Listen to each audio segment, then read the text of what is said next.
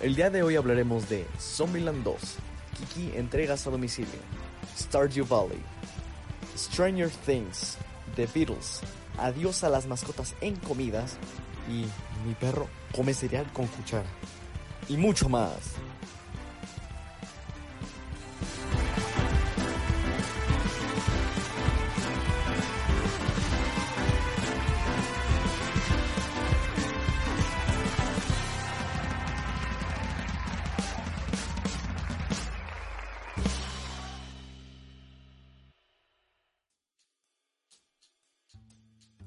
Pues buenas noches. Eh, eh, habíamos intentado transmitir antes, pero no importa, no importa. 8.42, eh, un ratito más, pero aquí seguimos con este clima extremoso. Estábamos hablando de que el señor Humberto estaba caliente. ¿Cómo, cómo está usted?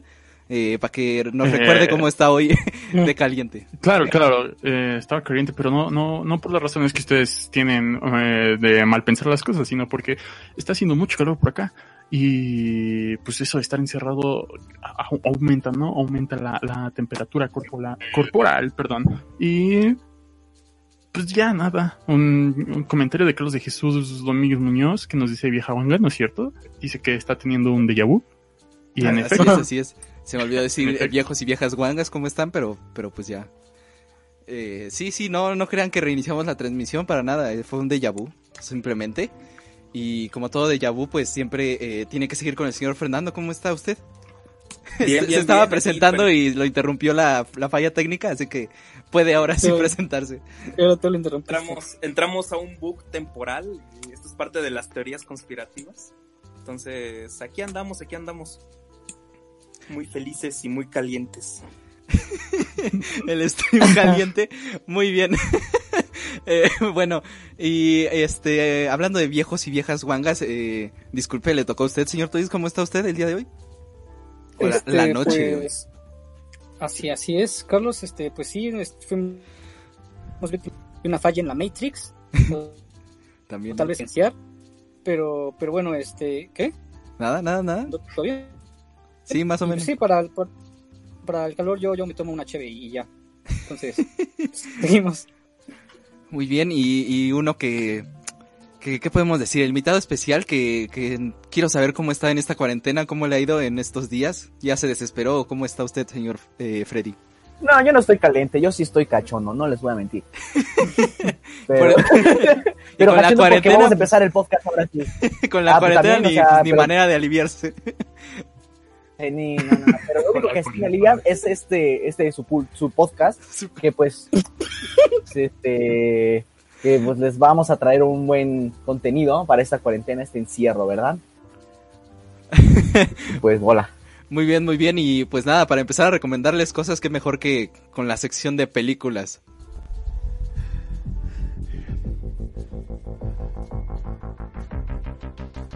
Películas.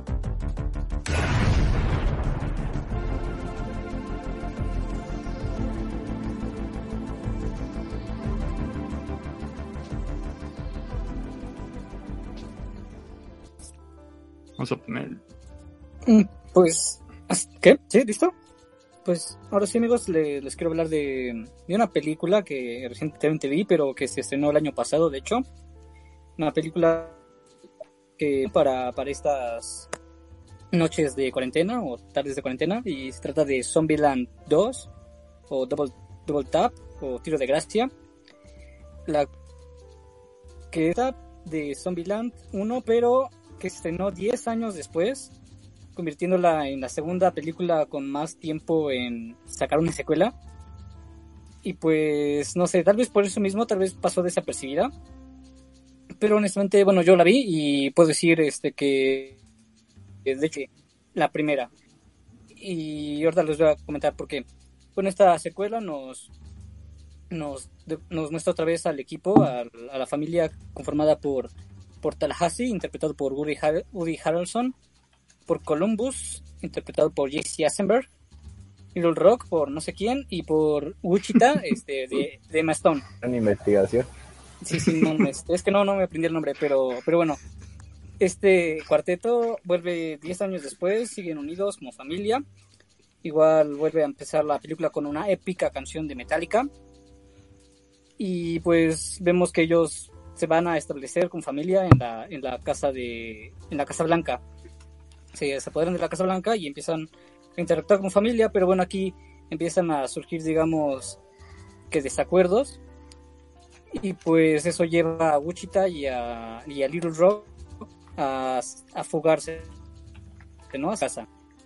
Y, y a partir de aquí la película se convirtió en una especie de muy parecido al, a la primera película, en el cual pues Columbus y Tallahassee tienen que, que ir a buscarlas, ya que consideran que no pueden estar solas, y sobre todo porque después Little Rock abandonó ¿no? por irse con, con un hippie este, interpretado por el hermosísimo Avan Yogia.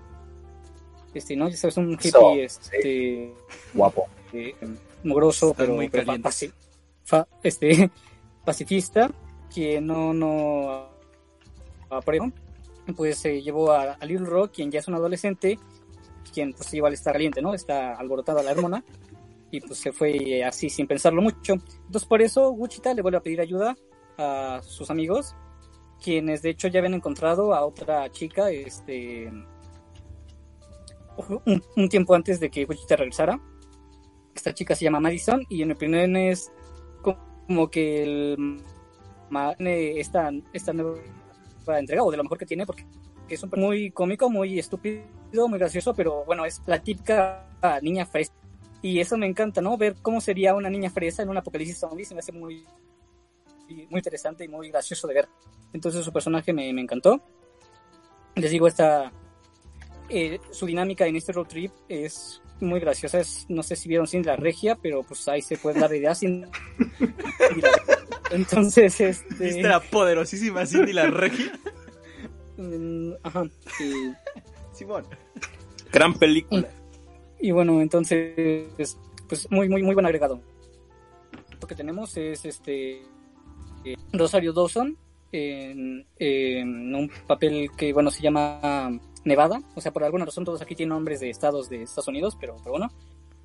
Y otro muy, muy gracioso, eh, este, que en un punto aparecen, digamos que los doppelgangers, los dos así de Columbus, o sea, como si fueran sus clones, sus doppelgangers de otra dimensión, no sé, entonces la dinámica que, la tienen al encontrarse con sus dobles, igual es muy graciosa, dura poco, pero igual es graciosa. Y pues nada, diría que para no hacerles, digamos, mucho spoiler de la película, es que no la han visto, este, eso es básicamente todo. Vuel- Vuelve a ser un road trip, pero en busca de, de, Little Rock, quien después se va, digamos, que los hippies. Hay otra cosa es que desde el inicio de la película, aparte de que, de que se presentan las típicas reglas de Columbus, que son pues sus reglas para sobrevivir en una apocalipsis zombie, también se agrega este que ahora se separan a los o clasifican a los zombies este por diversos nombres y, y características. Por ejemplo, está lo que llaman Homero, que es un zombie muy torpe y que solito se muere. También está un zombie más inteligente que aprende del- de las circunstancias. También está el zombie ninja, que, que es silencioso, silencioso y muy rápido. Y de- después es una cual ya nombran T800, ya que es muy fuerte, es este, muy difícil de matar. O sea, por más que lo, que lo disparen, este como que revive y por eso lo llaman este T800. Y lo, bueno, esto en parte también es malo porque, como digo, esto es, algo que se presenta al inicio de la película, pero que se aprovecha muy poco. O sea, de prestigio, pero al fin de cuentas el más importante es el T800, ese es básicamente el, el único que utilizan. Oye, Toris, Eh, ah, nos pregunta, nos preguntan aquí en el chat si va a haber una serie de Zombieland. De que- ¿Qué fue de ella? Ajá, de hecho ya la hubo exactamente después de la primera película. Los, me parece que los guionistas, una secuela o no. Entonces sí, de hecho, este, empezaron una serie que no, me parece que no duró más allá de la primera temporada y, y bueno, no fue tan bien tan película, este, pero sí, sí existe una serie con personajes, obviamente, bueno, no son, no son los mismos, o sea, no es un reboot, no es un remake, digamos que podría considerarse como que está dentro de este universo, con otros personajes que la pero sí es una familia muy similar. Y bueno, por eso después de esto, este 10 años después, bueno, la producción de Zombieland 2 empezó, me parece, como por 2016 y se empezó a volver a, a recastear, ¿no? Al antiguo casting. Pero bueno, estas más grandes, han pasado varios años, son más famosas y por lo tanto cobraron más. Pero bueno, es, es bueno ver que, que se animaron a hacer esta segunda entrega después de 10 años. Eh, y incluso Emma Stone mencionaba que a ella no le molestaría hacer la tercera parte 10 años después. Sería, digamos, interesante. Pero bueno, igual en cuanto a esta cuestión de los años, sí creo que haberla hecho 10 años después como que le quita un poco de...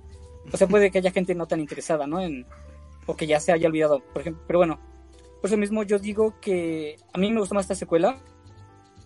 De, que está mejor producida, o sea, los escenarios me encantan. Las escenas de acción o, de mejor calidad que las de la primera. Y siento que tiene momentos más memorables que la primera. De hecho, pues, compañeros, este, el señor Carlos, pero ¿qué nos puede comentar al respecto de, de estas dos películas? Eh, sí, pues la... Digamos que Zombieland a mí no me da mucha risa. Eh, no es que me la pase carcajeando como la venden que es una película de comedia. A mí no me, no me hace mucha gracia. Pero sí creo que estuvo interesante esta secuela. Eh, para mí es muy... eh, como que repite bastante lo de la primera, como la fórmula, porque... Ya llegó el señoritos. Porque... eh, pues no sé, tiene escenas muy parecidas entre sí, como la de... Pues esta escena de la feria o que que se juntan un buen de zombies y también en esta película hay como una escena similar. Pero creo que sí me llama más la atención esta secuela, porque la primera como que para mí eh, era una idea bastante original, eh, porque sí era interesante que, que por ejemplo este sistema de reglas que tenía eh, el tipo, después llegaba otro que le valían esas reglas y cómo se empezaban como a, a- a enfrentar esas dos posiciones era bastante interesante. Y, y pues esta secuela yo creo que sí para mí es un poco mejor que la, que la primera. Como dices, este personaje de, de la niña fresa es este... Pues sí, sí llega a tener momentos graciosos, aunque ah, para mí sí había pues ocasiones en donde sí me cansaba porque era muy tonta. Y, pero bueno. Eh, pues sí, esta, esta secuela creo que, creo que está bien. Porque cosas como ir al, a un centro comercial en, en, pues en medio de una pandemia zombie es este pues es interesante, ¿no? Que, que vayan a surtirse a ese tipo de cosas. Me recordó mucho a, a estos juegos de ah, ¿cómo se llamaban Humberto? Tú sabes, los de los ah, este Dead Rising. Ah, Ah, sí, me, sí, me- recordó a, a los juegos de Dead Rising por, por ese estilo. Y, y yo creo que es este. Pues sí, es una digna secuela. Eh, tampoco es de mis películas de zombies favoritas, pero sí creo que está, está mejor que la primera, aunque pues ya, ya les dije que no me gusta mucho. Pero sí, está bien. Sí, yo siento que tiene un estilo muy único, así como lo dices, y esto, haz de cuenta que la- las personas están tan acostumbradas, tan ya mm, ah, acostumbradas a vivir en este mundo zombie que incluso hacen como, como si vivieran la vida normal, pero como zombies, o sea, que ellos tienen, o se da a entender que todavía tienen redes sociales y hacen con- concursos zombie del año y así, este, o chistes locales, pero locales de internet como que en la primera Columbus mató a Bill Murray, este, y eso Ah, se dio sí. a conocer a- por los demás. Entonces, pues sí, siento que es muy gracioso esto que este mundo que han creado. Y también, si también me gusta, eh, de- perdón, de, de esta Ajá. película me gusta eh, lo de Elvis, todo, todo el homenaje que le hizo a Elvis, que precisamente es cuando dices que salen los doppelgangers. Eh, eh, me gustó mucho, ¿no? Que tiene así como, como esos, esos este, pequeños homenajes. Porque en la primera sí estaba lo de Bill Murray, pero siento que no, no fue tanto como más que un cameo. Y en esta ocasión yo siento que, que sí fue eh, tratar de capturar la esencia de, de Elvis para que fuera importante para los personajes. Creo que estuvo bastante interesante por ese lado. Sí, yo siento que fue como en la primera el personaje de Tallahassee tenía la obsesión con encontrar el último Quinky, bueno, los últimos Quinkies. y ahora se reemplazó esa obsesión por por lo de por lo de Elvis. Ajá. Ajá. Pero sí fue un buen homenaje, igual diría. Ya no sé si este la vio para igual darle las palabras o ¿Quién más la vio, banda? Oh, yo la vi. Vas. Eh, uy. Estoy es bien macizo. a mí, ah, Le voy a bajar. A mí me gustó mucho la segunda parte, sí, fue, fue, fue bonito que sí nos, nos dieran ya la... Vamos a ver qué pasaba después de que eh, todo lo que atravesaba en la primera parte y ahora cómo se van a desenvolver todos juntos y otra vez se separan. Eh, a mí, a mí sí me da, me, me gusta mucho esta, este tipo de películas cómicas donde una situación muy horrible la pueden hacer este muy chistosa con por ejemplo eh, como bien dicen con lo de cuando se burlan de que ya es muy conocida la muerte de Bill Murray que un idiota fue quien lo mató y ya se dice muy como muy conocido. Pero sí me sí yo digo que me gustó un poquitito más que la primera porque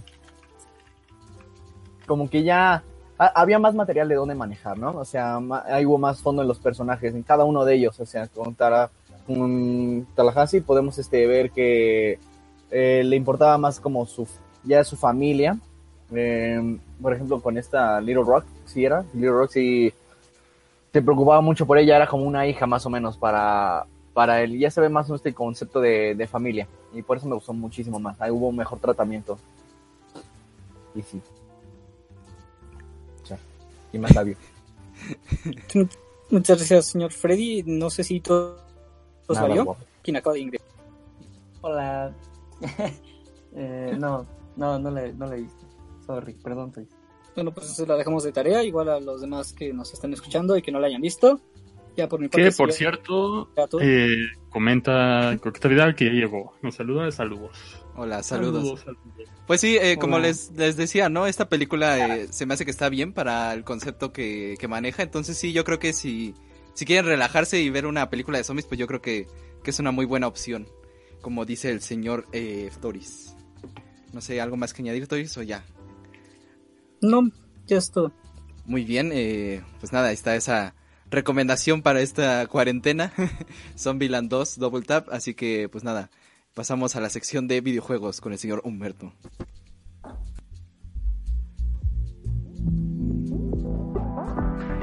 Videojuegos.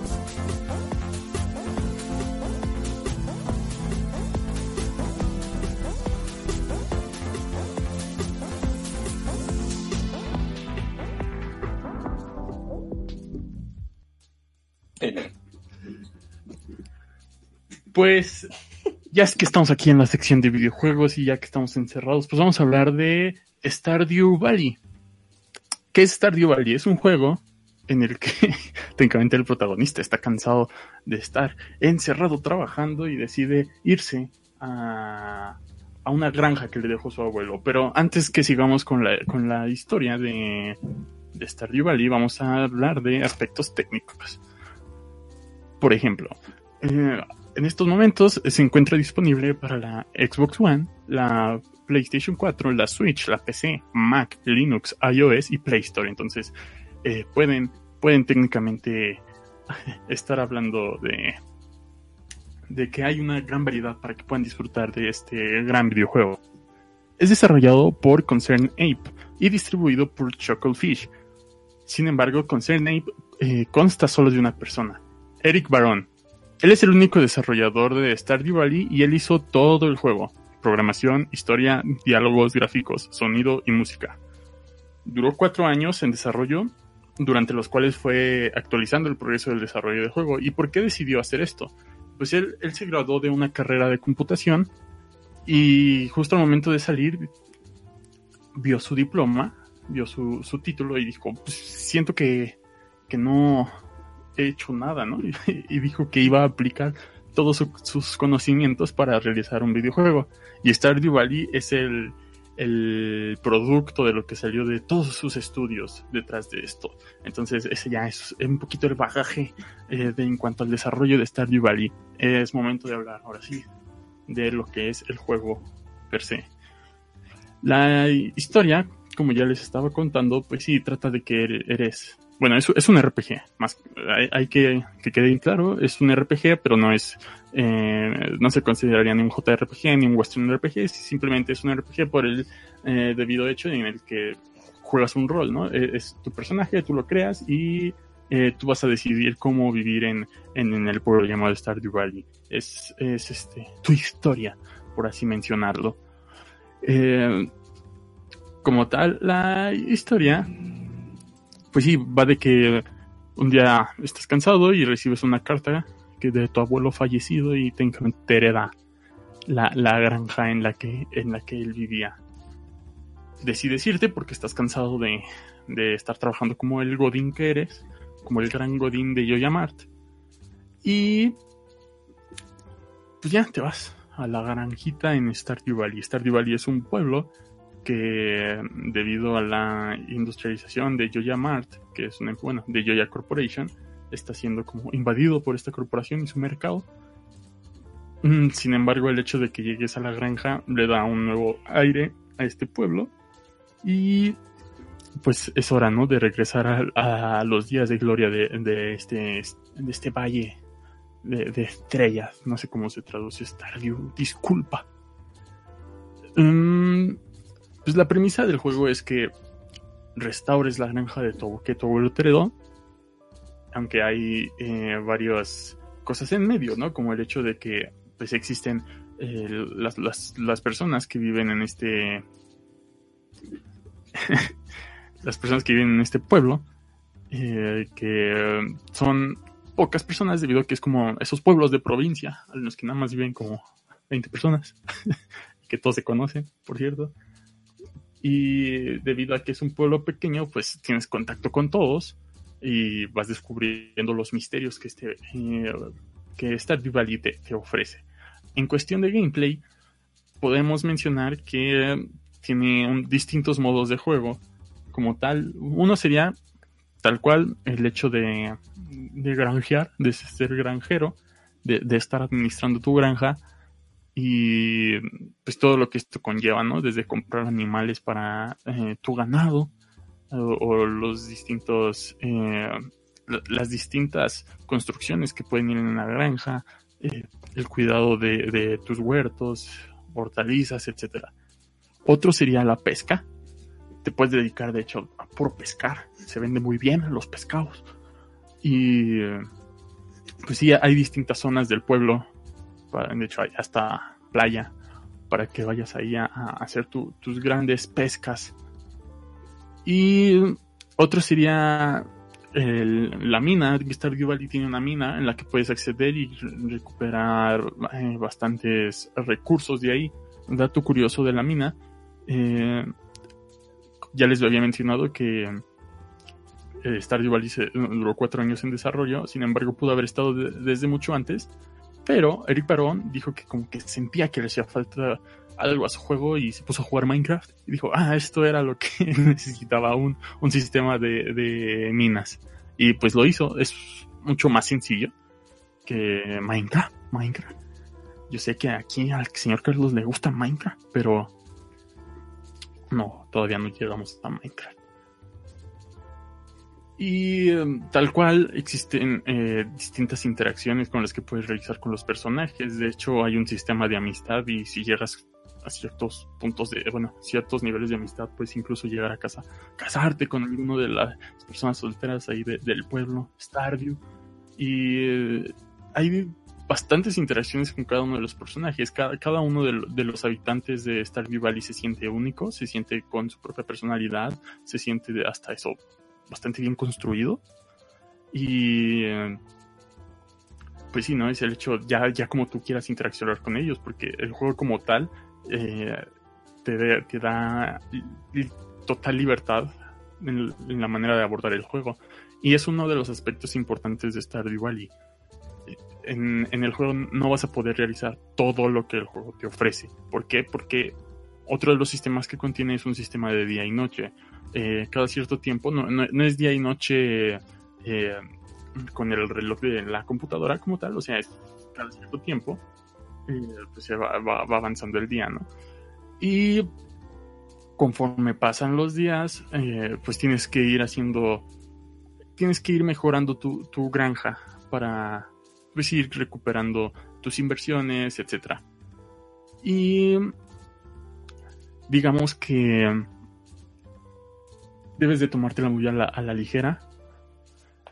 Y porque si intentas hacer todo, lo único que vas a lograr es estresarte de, no poder estar este, realizando todas las actividades que el juego te ofrece. Entonces es mejor que hagas tu propio calendario y te relajes con el juego, porque una vez que logras eh, el estado zen con el juego, lo vas a disfrutar eh, de una manera eh, gloriosa, gloriosa, como, con juegos del estilo de Minecraft y Harvest Moon, ¿no? Que eh, otro de los datos curiosos de este juego, eh, Eric Barón decidió realizar un, juego de granjas debido a que era muy fan de, Harvest Moon y él sentía que la, franquicia de Harvest Moon había cambiado demasiado y que necesitaba eh, un sucesor espiritual de los viejos días de gloria de, de Harvest Moon. Y entonces eh, Stardew Valley llegó para a- hacer el, mejor Harvest Moon de todos.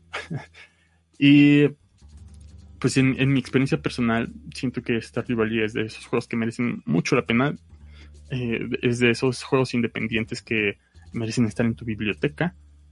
Y no es un juego caro realmente. Si lo, juegas, si lo juegas en PC lo puedes llegar incluso a, a conseguir en menos de 100 pesos en una barata.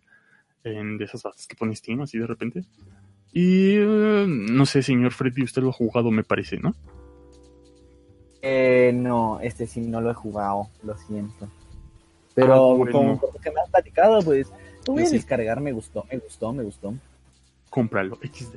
Y eh, comenten aquí en el chat eh, que qué opinamos del Canal 5 y su programación loca. Ahorita vemos, ahorita vemos. Acá vemos, acá vemos. Pero eh, hablando de Eh, Stardew Valley, eh, yo sí eh, le he dado. Y está, está muy padre porque eres medio libre.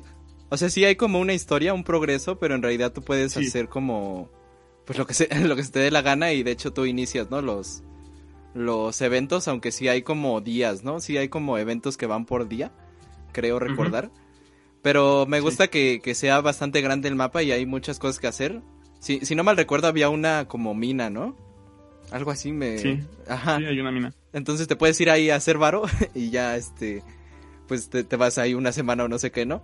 Lo interesante es que si, eh, te, este, si llega la noche, te, te quedas dormido ahí, ¿no? Algo, ahí- algo pasaba cuando te, te llegaba la noche. Sí, es a la, a la 1 AM. No, creo que es a las 12. Este, que te quedas dormido y no recuperas toda la, la energía del día siguiente. Entonces tienes que ahí administrar tu día.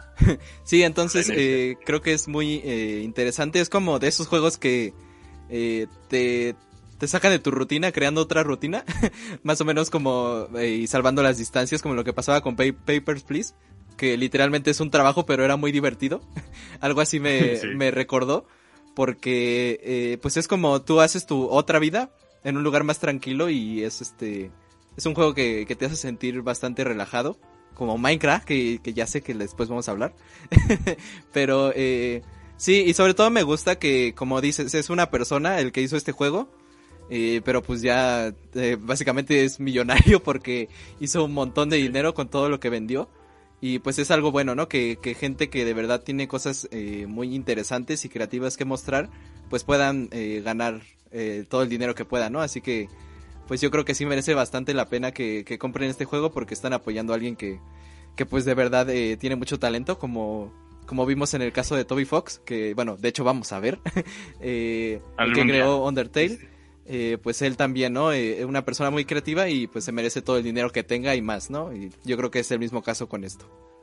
Sí, algo que está padre eh, con el creador de Stardew Valley es que se siente su gratitud para con la comunidad, porque al estar eh, actualizando constantemente y de manera gratuita el juego, eh, como que ha- hace ver que está interesado ¿no? en, dar la mejor experiencia que, que él pudiera dar con su producto.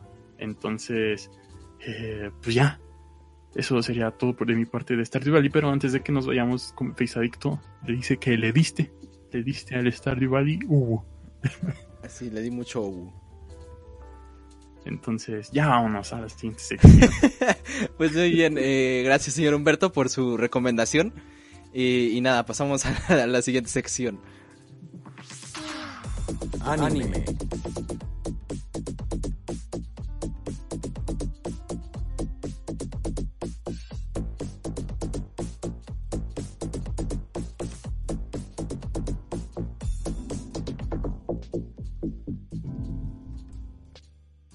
Y pues nada, en esta semana en anime eh, vamos a hablar de... Bueno, vamos a seguir con esta serie que tenemos de las películas de Ghibli, aprovechando que las están subiendo en Netflix. Y ahorita que tienen tiempo, pues deberían de estarlas viendo si no las han visto, o revivirlas. Y en esta ocasión, pues vamos a seguir con el orden de, de publicación de estas películas. Ya pasamos como por cuatro. Y bueno, vamos a hablar en esta ocasión de... eh, bueno, vamos a decir el nombre en japonés, que es Majo no Taki, Takyubin. Literalmente el servicio de correos de la bruja. Pero pues aquí lo tradujimos como Kiki entregas a domicilio. eh, o Kiki's Delivery Ser- Service en inglés. Y, nada, ¿no? Pues esta película, eh, también de estudio Ghibli, eh, pues salió en el 89, 1989. Y pues como las películas que hemos visto, fue dirigida por Hayao Miyazaki. Y bueno, eh, en esta ocasión pues vamos a ver la, la historia de Kiki, que es una aprendiz de bruja que ya, ya va a pasar como a, a buscar su, su lado, su posición en el mundo. Y pues va, eh, digamos que a, a- se va a ir de, de, de la ciudad donde está para buscar pues eh, otro lugar, ¿no? De hecho, la, la película, ya entrando pues en ella, eh, empieza tal cual hablándote de las brujas y, y ya, ¿no? No te trata de explicar por qué existen ni nada, solamente te dice pues existen las brujas y cuando tienen como 12 años pues ya se tienen que ir de su casa para, para buscar su, su, su objetivo como brujas, ¿no? Y pues nada, ¿no? Eh. Sí, su- se van a hacer el servicio social. Y, y bueno, eh, empezando pues con esta, estas primeras escenas, podemos ya ver la ambientación que tiene la película, que es algo que ya hemos visto pues bastante en las películas de Ghibli, ¿no? Es un, mm, digamos que hasta un ambiente como ya estilo Ghibli, eh, en este punto, con las películas que hemos visto, que pues básicamente es como un pueblo en contacto con la naturaleza. Y en esta ocasión pues va a ser como una ciudad, cos- este, pues sí, costera en donde vamos a tener como un gran cuerpo de agua ahí. Y bueno, eh, elementos nuevos que no habíamos visto antes, eh, como la, la brujería, por así decirlo, aunque más bien es magia, porque en realidad no, eh, no vemos más que, que, vuela Kiki y, y pocas cosas más. pero, pero bueno, ¿no? Aunque ya habíamos visto cosas como, como mágicas en, en, en películas pasadas, pues en esta ocasión este es el tema central y lo abordan desde otro punto, ¿no? Eh, y bueno, como les decía, ¿no? El, el tema es introducido bastante rápido y de una manera, pues, que dentro del universo es bastante natural, ¿no? En una plática entre, entre la mamá y una, una señora vieja, que quiero suponer que es la abuela, este, y, y bueno, no empiezan a hablar de que, pues, ya es una, una bruja eh, grande, por así decirlo, en, en cuanto a, a los estándares de, de las brujas, y pues ya se va a ir de, de su ciudad para, para otro lado, ¿no? Y bueno, eh, también eh, Kiki tiene un, un gatito, eh, que es Gigi, que la va a acompañar y me, me gusta este personaje porque pues es, eh, es chistoso y, y más que ser un comic relief creo que sí aporta cosas interesantes, ¿no? Aunque sí casi todo el tiempo va a estar haciendo chistes, pero es muy, muy interesante. Eh, también otra cosa que, que me gustó de la película y que se puede notar eh, en, en los primeros minutos de la misma es que es muy explorativa. Eh, todo el rato vas a estar eh, viendo nuevos lugares, pero sobre todo eh, por medio de, de la mirada de Kiki vamos a estar como yendo a distintos sitios de este mismo lugar. Y como en la ciudad, cuando ya llegamos a la ciudad, pues también vamos a ver cómo es el, el bosque que rodea esa ciudad, cómo es el, el puerto de esa ciudad, la playa, tal, ¿no? Eh, y creo que eh, eso es eh, una cosa muy característica de esta película que no habíamos visto tanto eh, antes en otras películas, porque sí había como unos eh, escenarios enormes donde se desarrollaba la película, pero básicamente solo seguíamos un camino, ¿no? No, no nos íbamos a otro, a otro tipo de locaciones que no sean eh, eh, sitios importantes para la historia, por así decirlo. Y bueno, también eh, eh, muy aunado esto de que sea muy explorativa la película, pues destacar también que está lleno de detalles que yo creo que hacen que de, la- de las películas que habíamos visto antes, esta sea un, un gran paso en la animación de Ghibli, porque pues si ustedes se fijan, eh, en casi todos los planos va a haber cosas animadas en el fondo, no solo va a ser un fondo dibujado, eh, pues casi siempre es con acuarela, si no, si no me olvido. Eh, sino que en esta ocasión eh, va a haber mucho dibujo también de fondo y le da mucha vida a esta ciudad, ¿no? Donde llega Kiki. Entonces, eh, yo creo que es un, un punto muy interesante y ver cómo van eh, progresando en, en cuestiones de animación este estudio, ¿no? Eh, pues hablando sobre los personajes, ya hablamos sobre, sobre Gigi, ahora vamos a hablar sobre Kiki. Eh, y creo que Kiki es un personaje muy carismático, ¿no? Es una, una, una joven que pues está buscando su lugar en el mundo y se va a otra ciudad, ¿no? Y en esta ciudad, pues, eh, a pesar de no ser como bien recibida, porque en realidad es una extraña y no, no conoce a nadie, pues no deja de ser una persona muy amigable y carismática. Y pues este, junto con Gigi como que va a ser más llevadero todo este, pues eh, eh, este, como esta transición entre no conocer a nadie y ser aceptada por, por este pueblo nuevo, ¿no? Eh, también, por ejemplo, elementos como la música, eh, en este, en este caso toman más este, digamos que un papel como de acompañar a las escenas no tanto eh, musicalizarla, sino por ejemplo ilustrar cuando alguien está caminando, que es el típico recurso que se utiliza en, en las series animadas, que alguien como, ustedes recordarán como cuando en una caricatura alguien va de puntitas y suenan como unos este violines en pizzicato, que básicamente son las cuerdas de los violines nada más. Eh, pues así, ¿no? Yo creo que eh, esa, ese tipo de cosas se notan mucho en esta película. Y sobre todo, por ejemplo, una escena en donde Kiki va a un bosque. Eh, pues si ustedes eh, le prestan atención a la música, creo que queda muy bien y sobre todo, como les digo, ilustra muy bien el lugar de bosque. O sea, esto es bosque y suena así y creo que sí es muy interesante, ¿no? Eh, y bueno, eh, la historia de, esta película creo que es este, una muy bonita porque pues como ya les dije, Kiki llega sin saber nada ni conocer a nadie, pero pues está buscando un lugar donde pueda desarrollarse como bruja, ¿no? Y precisamente cuando sale de su casa, eh, pues ya no, todos se despiden de ella, eh, pero pues ya se va, ¿no? Y en el camino, en el trayecto a buscar otra ciudad, se, se cruza con otra bruja. Y básicamente esta, esta otra bruja es como muy, eh, ¿cómo decirlo? Muy fresa, por así decirlo. Y pues le dice, ¿no? Que, que cuál es su especialidad. Que por ejemplo ella puede adivinar cosas sobre el amor y tal, ¿no? Y pues Kiki le dice que no sabe. Entonces ahí podemos ver que Kiki en realidad no sabe nada, no tiene un, un sentido hasta ese momento y, y pues nada, ¿no? Le dice que, que ojalá no le vaya tan mal la otra bruja y ya se va, ¿no? Y bueno, cuando llega a esta ciudad pues básicamente va, vamos a ver cómo ella eh, eh, va encontrando poco a poco su lugar, ¿no? En esta misma, en este mismo pueblo nuevo. Eh, regresando un poco a aspectos técnicos, por ejemplo, eh, en esta ocasión me gustaría hablar un poco sobre lo, los encuadres de, de las películas de Ghibli. Porque, bueno, cuando nosotros escuchamos encuadre, pues eh, mu- muchas veces nos, nos, nos remontamos hacia la fotografía, por ejemplo. Porque se habla mucho en el cine, ¿no? De este tipo de encuadre, la fotografía de esta película y tal. Pero pues en, las en, la, en la animación también existe esto porque básicamente un encuadre es lo que tú vas a tomar de la escena que estás viendo. Entonces si tú quieres mostrar un bosque, pues puedes mostrarlo de muchas maneras, ¿no? Desde arriba, desde abajo, enfocarte en un, en un árbol nada más, cosas así. Y bueno, yo creo que en esta película en general, eh, bueno, en- de hecho en todo lo que hemos visto de Ghibli en general no es, no es que busque eh, ser grandilocuente ni, ni innovar mucho ni ser así como experimental, sino que más bien son cuadros muy funcionales, ¿no?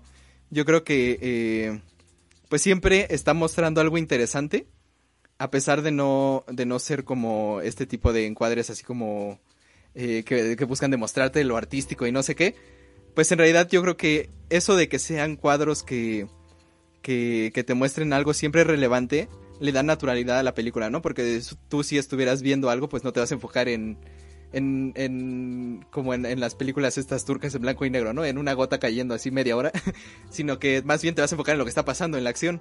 Y creo que eso le da mucha eh, versatilidad a la película.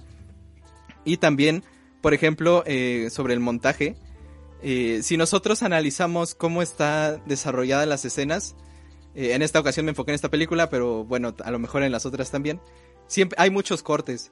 O sea, tienes una pequeña escena donde pasa algo, generalmente un diálogo, y después cambia a otro, ¿no? A otro, a otro cuadro, que es en la misma escena, pero pues es de- desde otro lado, ¿no? Eh, pasa mucho, pero algo interesante es que no se siente como que esté, esté todo el rato cambiando. Y esto se logra eh, dándole como eh, enfoque a lo que se está haciendo y no tanto a lo que se ve, ¿no? O sea, si, si vemos que Kiki está en el bosque y está buscando a un algo que tenía que enviar y se le cayó en el bosque, eh, pues por ejemplo podemos ver cómo Kiki caminan hacia el bosque y en el siguiente corte, que pues, nos va a mostrar otro dibujo, pues podemos ver que Kiki se acerca a ese bosque desde otro punto, ¿no? En realidad eh, es un cambio nada más visual, pero no, no de tema, ¿no? Entonces esto hace que eh, se sienta muy natural y le dé como continuidad. Y yo creo que es muy interesante que en este tipo de películas, eh, pues estas cosas estén tan bien hechas, ¿no? Y bueno, ya regresando de los temas técnicos, yo creo que pues esta, esta película es bastante mágica, pero no por la magia de las brujas en sí, que como ya les dije, en realidad se limita a que, a que Kiki puede volar y que su gato puede hablar y, poco más. Pero eh, yo creo que lo mágico de esta película en realidad es eh, la gente, porque pues podemos ver cómo Kiki, eh, pues después de llegar a esta ciudad, eh, pues lo recibe una, una señora de una panadería y pues básicamente se vuelve como una repartidora y entonces ella, pues de ahí, de ahí el nombre de la película, por cierto, eh, ella empieza a conocer gente mientras reparte cosas. Y por ejemplo, cuando ella eh, va, a va bueno, la llaman para que reparta algo, llega a la casa de una señora, pues una anciana, y, y pues le dice que no puede, este, darle lo que tiene que entregar porque no funciona su horno eléctrico, ¿no? Y entonces eh, Kiki, eh, como es una, una chica muy buena y muy, eh, pues siempre quiere ayudar, le dice que por qué no usa ese horno de madera que tiene ahí que, que ya no ha utilizado, ¿no? Y entonces dice que no sabe, no, no sabe si funciona o no sé qué. Y entonces Kiki le ayuda. Y entonces eh, el cocinar este pastel que ella va a entregar eh, se vuelve eh, una, una escena bastante mágica porque es la misma señora que, que pues nada más usaba su horno eléctrico, pues retomando esos tiempos cuando utilizaba este horno de, leña, ¿no? Y creo que es este, esas son esas cosas, pequeñas cosas que hacen que, que la película como que, que hable mucho de personas, ¿no? De seres humanos, a pesar de ser una caricatura. Y por ejemplo, pero, pero también nos, nos muestra el otro lado, ¿no? Por ejemplo, después eh, Kiki va a entregar este pastel y se lo entrega a una niña que, que dice, ay, mi abuela otra vez me mandó uno de sus sucios pasteles, ¿no? Así como toda desagradecida. Y, y dice que no le gustan sus pasteles y no sé qué, ¿no? Entonces también te muestra cómo, eh, pues en realidad en el mundo no, no todos son buenos. también hay gente que, que pues es mala o, o por lo menos no, no es tan eh, bondadosa, por así decirlo. Y eh, pues de hecho esto pone bastante triste a Kiki, ¿no? Pero al final lo que la película te trata de decir es que te enfoques en, en esas personas buenas. Porque Kiki después regresa eh, y esta misma señora eh, pues le, le- la sorprende con un pastel de agradecimiento, ¿no? Entonces puedes ver cómo a pesar de que la persona que iba a recibir eh, el pastel anterior no, no fue agradecida, pues la señora sí eh, estaba muy agradecida con Kiki porque la ayudó a cocinar ese pastel, ¿no? Entonces creo que este tipo de cosas hace que la temática de la misma película sea muy, eh, pues muy linda. Creo que es una película que podemos describir así como una película muy linda, muy bonita. Y a mí sí eh, me dio bastante risa esta película porque tiene momentos muy graciosos. Sobre todo, como les digo, el gato es bastante gracioso porque hace comentarios muy chistosos. Y, y creo que sí disfruté bastante esta película y es de, la, de las que hemos revisado, creo que es la que más me ha gustado. Y, y pues nada, ¿no? Eh, el mensaje al final de esta película también es que como vemos que Kiki encuentra lo que, pues, para lo que es buena y encuentra como un sentido, pues así también nos trata de decir, ¿no? Que, que si tú eh, te esfuerzas, que si tú, eh, pues buscas la inspiración para hacer lo que realmente te gusta, pues tarde o temprano vas a encontrar cómo, cómo poder vivir con ello, ¿no? De que de hecho lo vemos con un ejemplo, con una plática que tiene Kiki con una pintura, pintora, y, y nada, ¿no? Es este, es bastante bonita esta película y, y yo se las recomiendo mucho. Si no han visto eh, otras de Ghibli y les da flojera porque no saben qué onda, pues primero vean la serie que tenemos de las películas de Ghibli. Pero si, si dicen nada, nada más quiero ver una, pues vean esta. Yo, yo se las recomiendo bastante. Y bueno, este, esa sería mi recomendación de esta semana. No sé si eh, el señor Humberto que la vio o alguien más de aquí eh, quiera eh, decirnos alguna otra cosa sobre esta película, cómo la vieron. Pues en efecto, la película es eh, muy wholesome, como el señor Freddy. Este, y eh, pues sí, ¿no? Es, es- está como para pasar un, buen rato, la verdad. No, no sé qué más comentar al respecto, porque pues, sí, está, está padre la película, es muy, bonita y te enseña un buen, un buen mensaje sencillo, pero, pero bien aplicado. Ah, sí, sí, precisamente ahorita que dices. Eh, como dices, un, un mensaje sencillo, es una película sencilla también porque no vemos que sea el gran problema, así como habíamos visto eh, anteriormente, eh, sino que más bien es eh, con lo que lidia eh, Kiki en su vida. Y bueno, aunque al final sí hay un, como un problema más o menos grande, pues en realidad no, no es el, el apocalipsis que casi siempre pasa en, en las películas que estamos acostumbrados a ver, ¿no? Pero precisamente esto lo hace como una película más, eh, más cercana, ¿no? Yo creo que es, es bastante interesante que una película de una hora, creo que es una hora 50 minutos o 40 y algo, eh, pues en realidad no, no tenga un- una, una trama así muy grandilocuente, pero aún así, eh, con, la- con las pequeñas cosas que pasan, eh, pues puedas eh, conocer, ¿no? A este personaje. No sé qué más, eh, señoritos, ¿tú la viste? Sí, ¿Y sí, qué tal? está- Creo que me ha gustado más que cualquier otra de Ghibli, excepto una, pero supongo que habrás, hablarás de esa más, más adelante. Pero sí coincido contigo que la animación es bastante bella porque los fondos no son tan como pintados, o sea, están más animados. Ajá. Y coincido con eso, que se ve bastante bien. O sea, como que casa, por así decirlo, mejor con la animación eh, principal que tener un fondo así como muy estático, como dijiste. Sí, sí, de hecho, como, como ya habíamos visto en, en Totoro, en este, los fondos de Totoro son más como acuarelosos y en este caso son más eh, cercanos, como dices, a la animación. Y de hecho a- había este, ocasiones en las que incluso me daba coraje de que cambiara la escena porque tenía un dibujo tan bonito y te sale como unos tres segundos y cambia, ¿no? Y tú te quedas como de, oh no, eso estaba muy padre. Pero pues así es, así es la vida.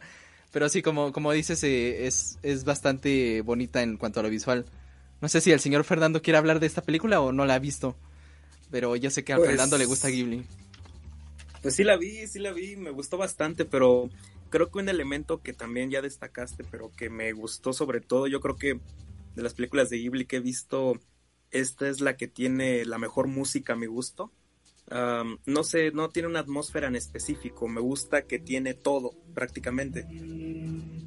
Me gusta, me gusta el mensaje que tiene, que es un mensaje como, no sé, yo, yo lo leí de este modo, lo interpreté de este modo, como una oda a la independencia, a- como cuando te sales de tu casa y comienzas a vivir aparte y siempre estás con este entusiasmo, aunque sabes que la vida puede valer verga. No lo sé, no sé. Eh, es como uno de los de las primeras observaciones que vi aquí.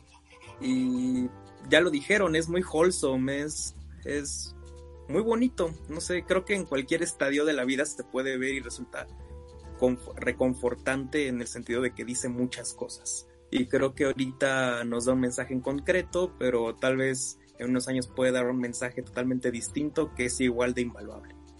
Sí, sí, como dices, eh, yo también creo que habla de la independencia. Y yo, yo también vi que, bueno, para mí también dice que eh, en esa independencia también puedes confiar en las personas, como lo hizo con, ah, bueno, en español le decían oxígeno, eh, con, con la, con la panadera. Ozono. O- ozono, eso es, es lo mismo, pero tres veces, no importa.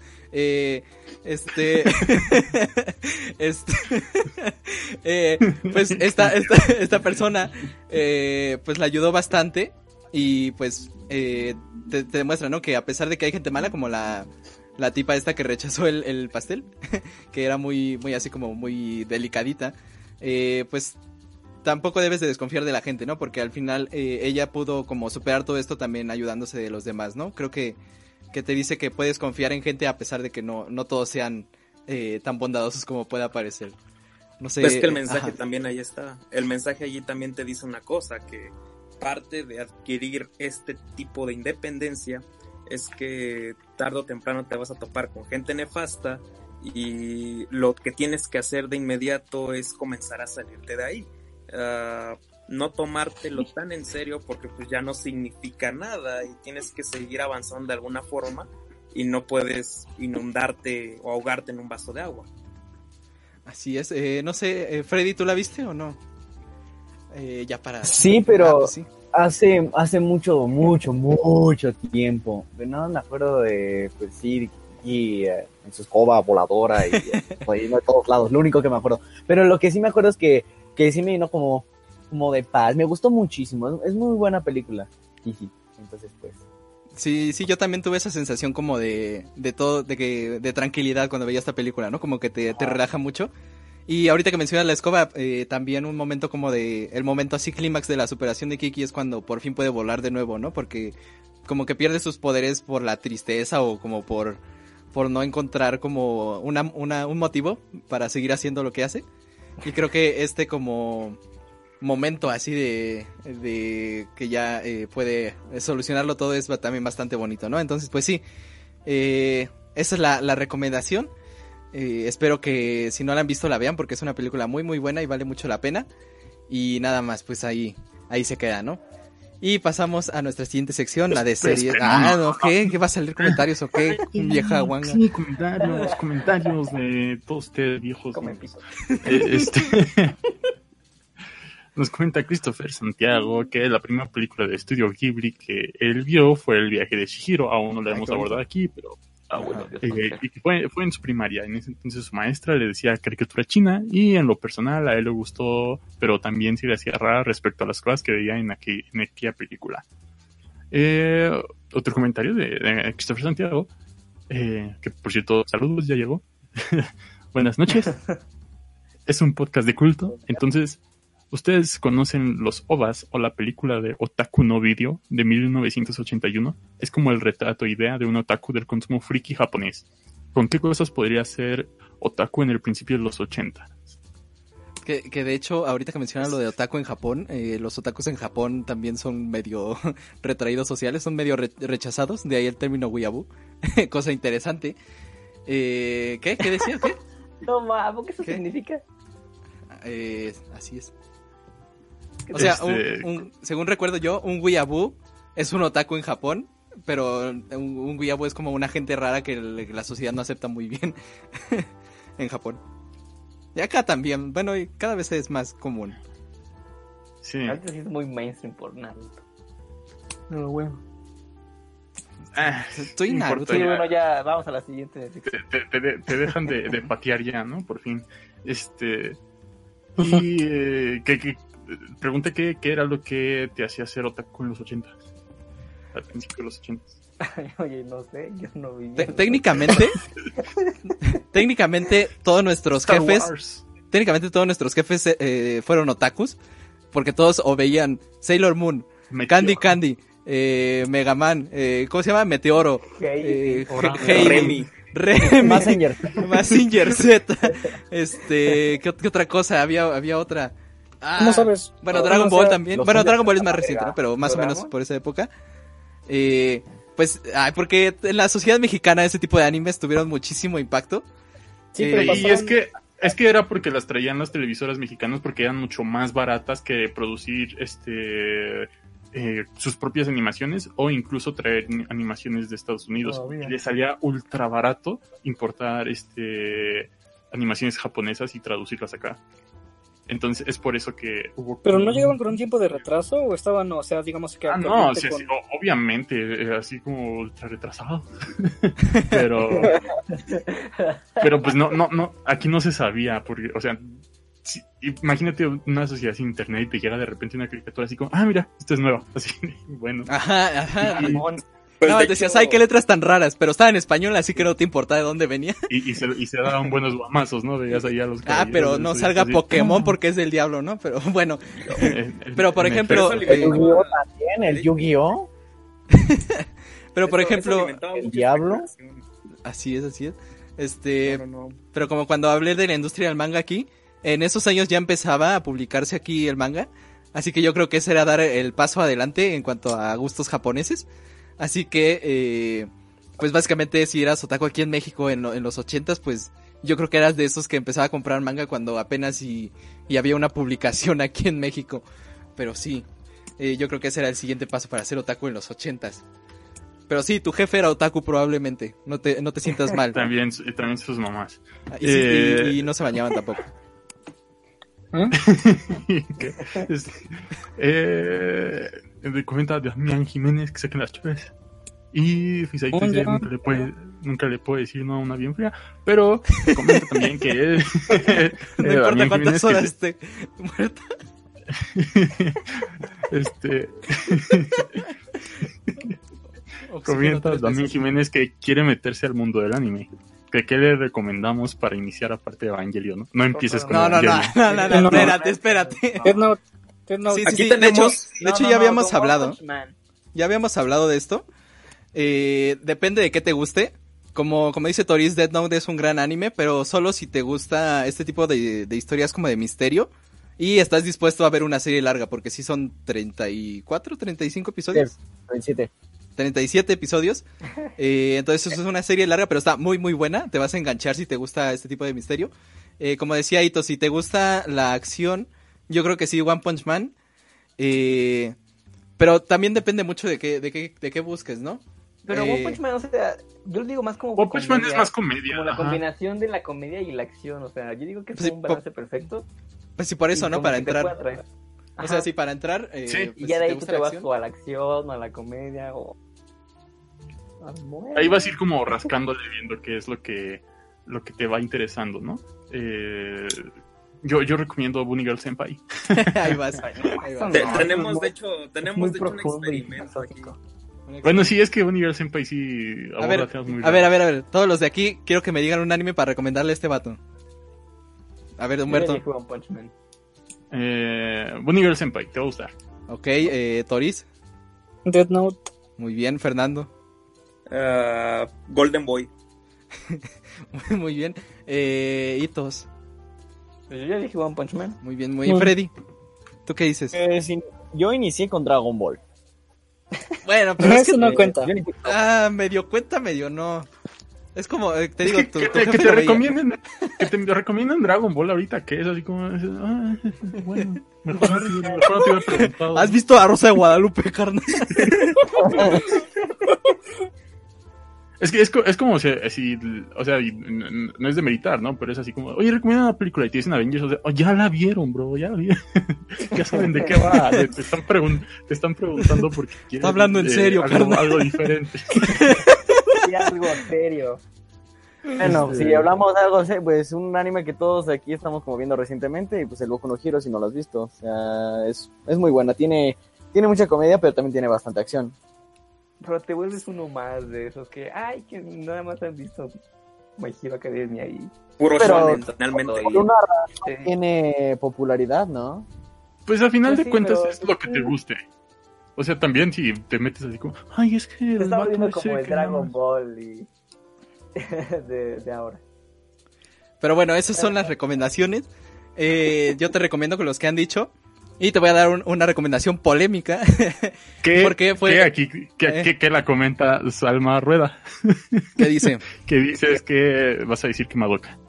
también, o sea, sí. Pero Madoka es más cuando ya, ya eres medio whip. O sea, sí, ya, ya, ya es un nivel un poquito más adelante cuando ya te gusta mucho el anime. Es, Eh, es el Evangelion de las niñas mágicas, ¿no? Más o menos, salvando las distancias. Pero yo te voy a dar una recomendación polémica y porque fue el anime con el que empecé y fue lo que me enganchó. Yo, el primer anime que vi fue Sword Art Online. Te recomiendo Sword Art Online, pero la primera temporada nada más. Solo No, la no, primera temporada. No, no, cállense, cállense. Mira, Estoy hablando. mira, mira. Dejen hablar a los señores grandes. ¿Qué, qué dices, Sí, Fernando? también. No, nada. que yo te, bueno, yo te recomiendo Sword Art Online, la primera temporada. y si te gusta mucho, pues síguela, pero te va a decepcionar. Eso te puedo decir yo. No, no es cierto. No. Pero es un de gran, hecho, un ¿sabes gran introducción si te gustan cosas como eh, un poco las distopías, más o menos, como los juegos del hambre, como qué otra cosa que encuentran parecida. Bueno, el chiste es que está interesante. Es- Está, está bastante Sí. interesante. Ready ¿sabes, Player One. Ah, también yo le salud, dijiste. ¿Sí? De la de Work. Ah, si te gusta la ciencia, Cells at Work. Bueno, ¿qué ibas a decir? Ah, no, Ciencia. no, que yo le recomendaría también Full Metal Alchemist, pero Brotherhood. Ay, que- pero... pues, de, Es muy de larga. primer Es muy anime. larga, es muy ¿De larga. primer anime? El chavo del 8, ya, el chavo animado ya. Siguiente sección. Vamos con Chavo series. animado. Como 900 capítulos. Series.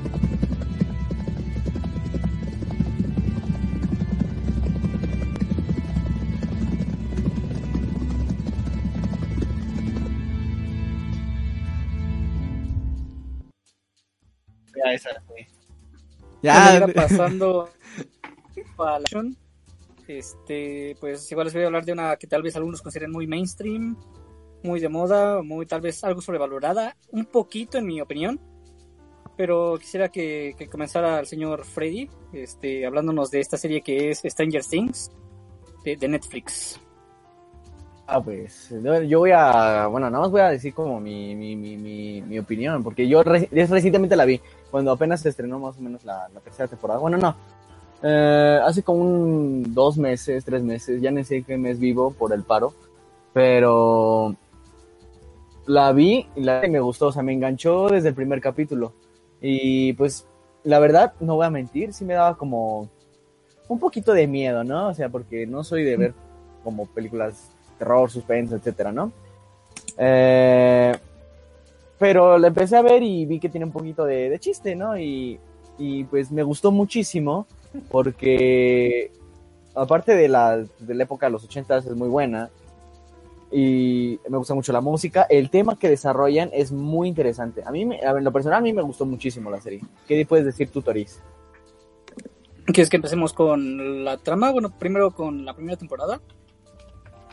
Este, que, que sí, yo diría que podríamos hablar con spoilers, porque bueno, o sea, por lo menos de las primeras dos, ya que pues se estrenaron, que ¿cuándo se estrenó? ¿En 2017, 16? Posiblemente.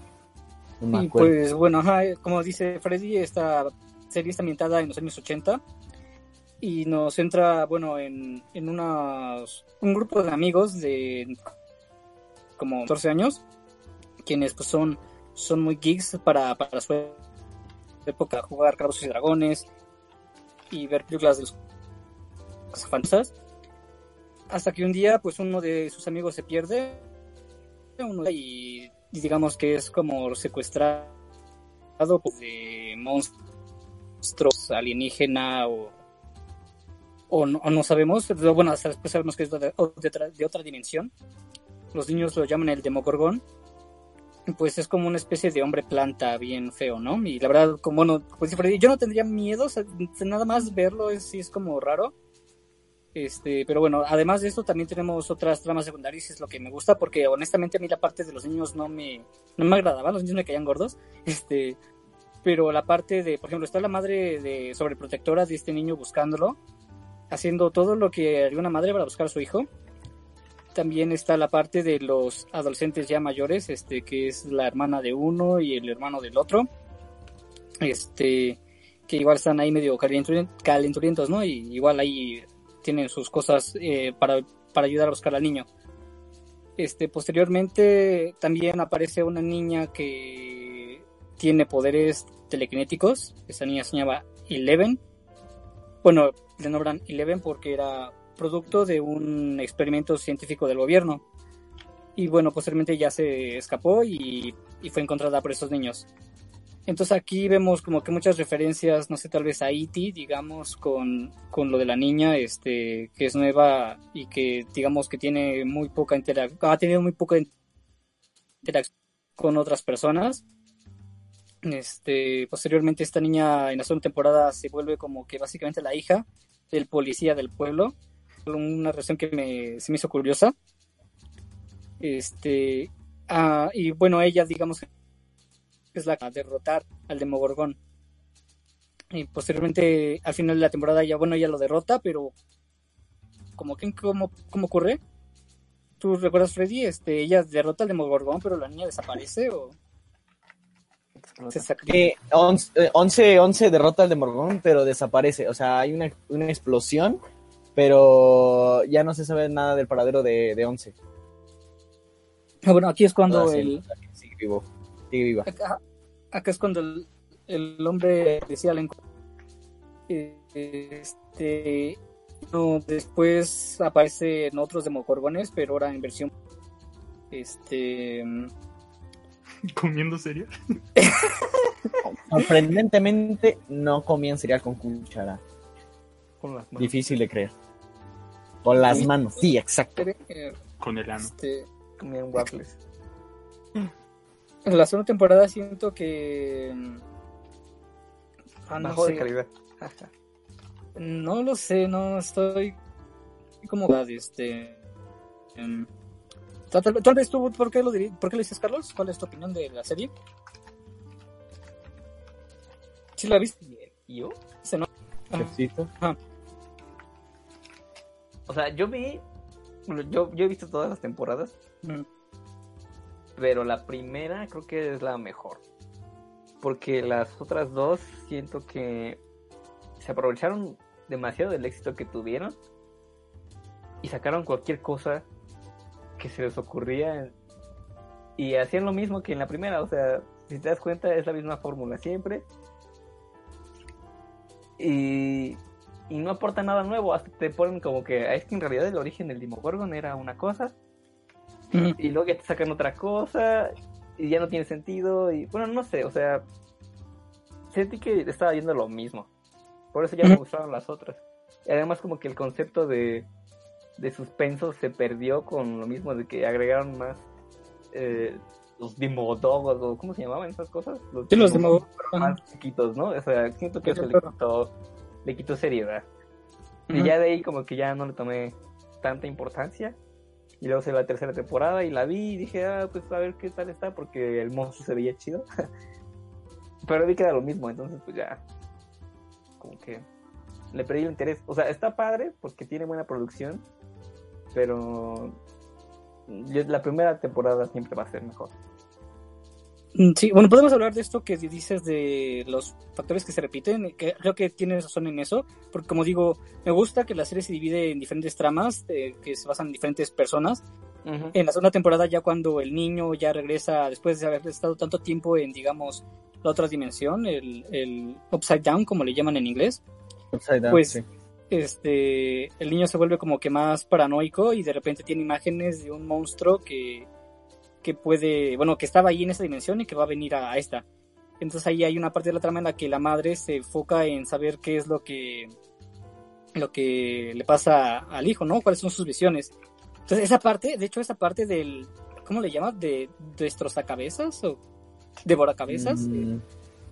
Ay, no me acuerdo. ¿Cómo se llama? Algo, algo así. Pero sí era algo Algo que así, era algo así. Tiene algo que ver con. Cortapuros. Este, esa parte la verdad sí me, da, sí me daba miedo, porque el niño de alguna manera como que estaba conectado a esa cosa y esa cosa se veía como que muy tenebrosa, honestamente, pero aquí sí está como que un poco lo que sí, de que se nota un poco de que, que los guionistas metiendo más y más cosas un poco que más este eh, eh, fantasiosas o un poco más pero yo digo que eso está bien para el género yo creo que eso está bien. De hecho, a mí me gusta más la tercera temporada, ya que le meten como que más, aún más Ah, este factor, este, como que de ficción, de, de grotesco, porque sí, esta, esta bestia que veía al niño en, en sus sueños, en sus, en sus visiones, está comenzando a venir al mundo real, pero lo hace de una manera súper asquerosa, porque resulta que, bueno, en la segunda temporada Eleven abrió como que, bueno, no, ella quería cerrar el portal que, que traía a, esta, a este monstruo, pero los rusos, bueno, ubicándonos en el tiempo de la Guerra Fría, estaban intentando abrir el portal otra vez. Este, de alguna manera lo abren por un momento y bueno, no me acuerdo de dónde sacan que el, epicentro, digamos, ¿no? De, de, esta dimensión es justamente la ciudad de Hawkins, que es básicamente como Derry en, en, la, en la película de It, en el libro de It. Este, y entonces el monstruo se empieza a manifestar como o lo destruyen y van formando este a esta criatura. Igual esta tiene el poder de manipular a las personas y ahí utiliza al salvavidas todo este mamado y, y caliente, ¿no? Que como ya hemos mencionado en muchas veces, en, pues que se, se, follaba, ¿no? A las, a las, a las señoras de la como el ciudad. Pero, y, y, me gustó mucho ya que en un momento se se daba un enfrentamiento entre Eleven y este y ya después bueno ya llegando a la temporada el, el, monstruo se enfrenta con Eleven y como que la muerde y le quita sus poderes o se da a entender que le quitó sus poderes aunque cómo lo derrotan este explotando el centro comercial ¿Tú, Freddy, que eres el más reciente que la vio? Me parece. ¿O? Eh, es, Eh, nada, me acuerdo que como mientras todos estaban en su resguardándose pues, Ah. en la, la casa de seguridad donde estaba Eleven, eh, sí, evidentemente se, ah, fue atacada por el monstruo este y se volvió más débil y perdió sus temporadas temporal. Bueno, yo espero que temporalmente, ¿no? Porque todos están bien preocupados por los poderes de Once. Eh, pero ¿ya quieres llegar al final de todo esto o qué eso? ¿Quieres mencionar otra parte? Por ejemplo, la parte del ruso me, me gustó, pero Ajá. Porque te encariñas con él, ¿no? Era un, como les digo, los rusos estaban ahí trabajando en ya en Estados Unidos para traer al monstruo otra vez. Y bueno, ahí estaba ya otra vez la madre de paranoica diciendo que algo está mal con la ciudad. Siempre está ahí de paranoica y de conspirativa.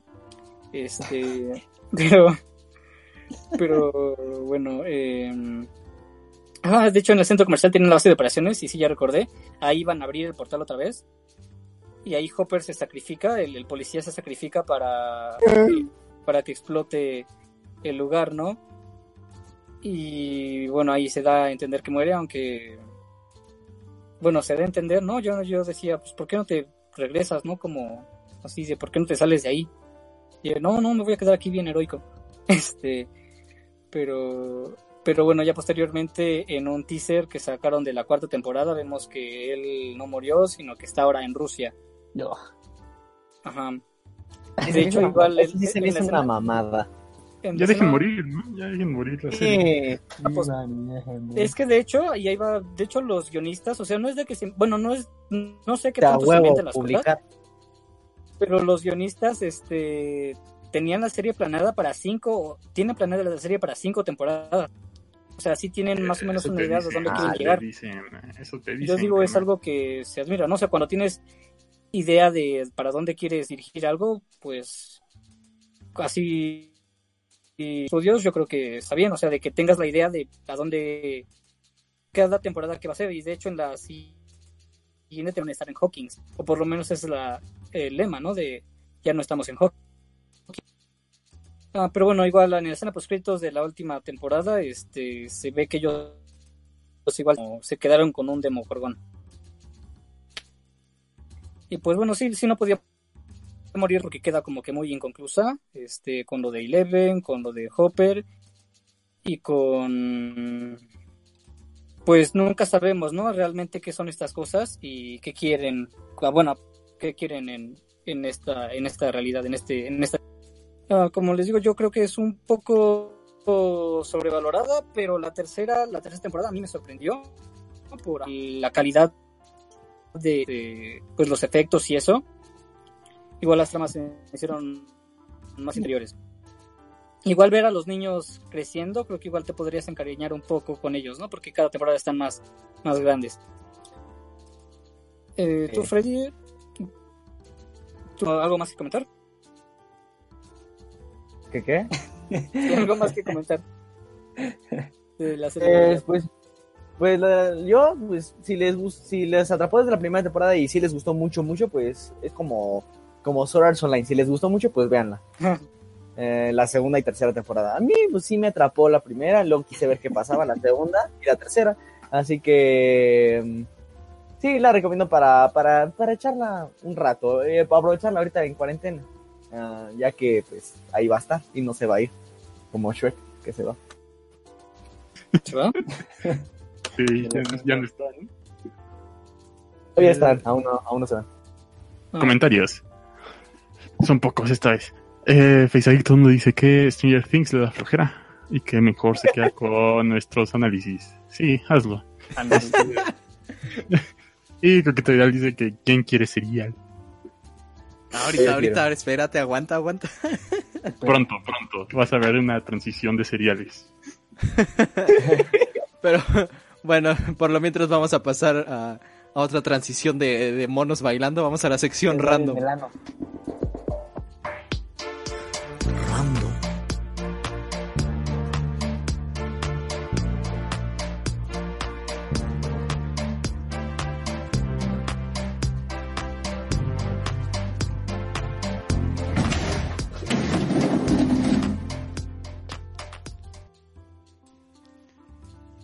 A ver, yo amanecí muy preguntona, así que dime, Humberto, ¿qué necesito saber el día de hoy? ¿Ya está? Ya.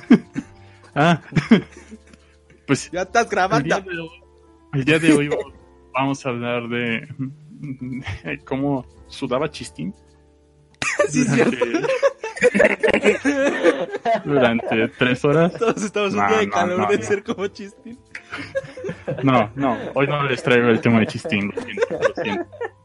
Sé, que, les prometí hablar de Chistín, pero no, hoy no. Surgió eh, más importante y más relevante que, Chistín. Y pues en, en México, aquí, aquí, aquí, aquí, surgió una ley, la NOM 051, que regula el etiquetado de alimentos. Y dice que ningún personaje animado, caricatura, celebridad, deportista o mascota podrá aparecer en las etiquetas.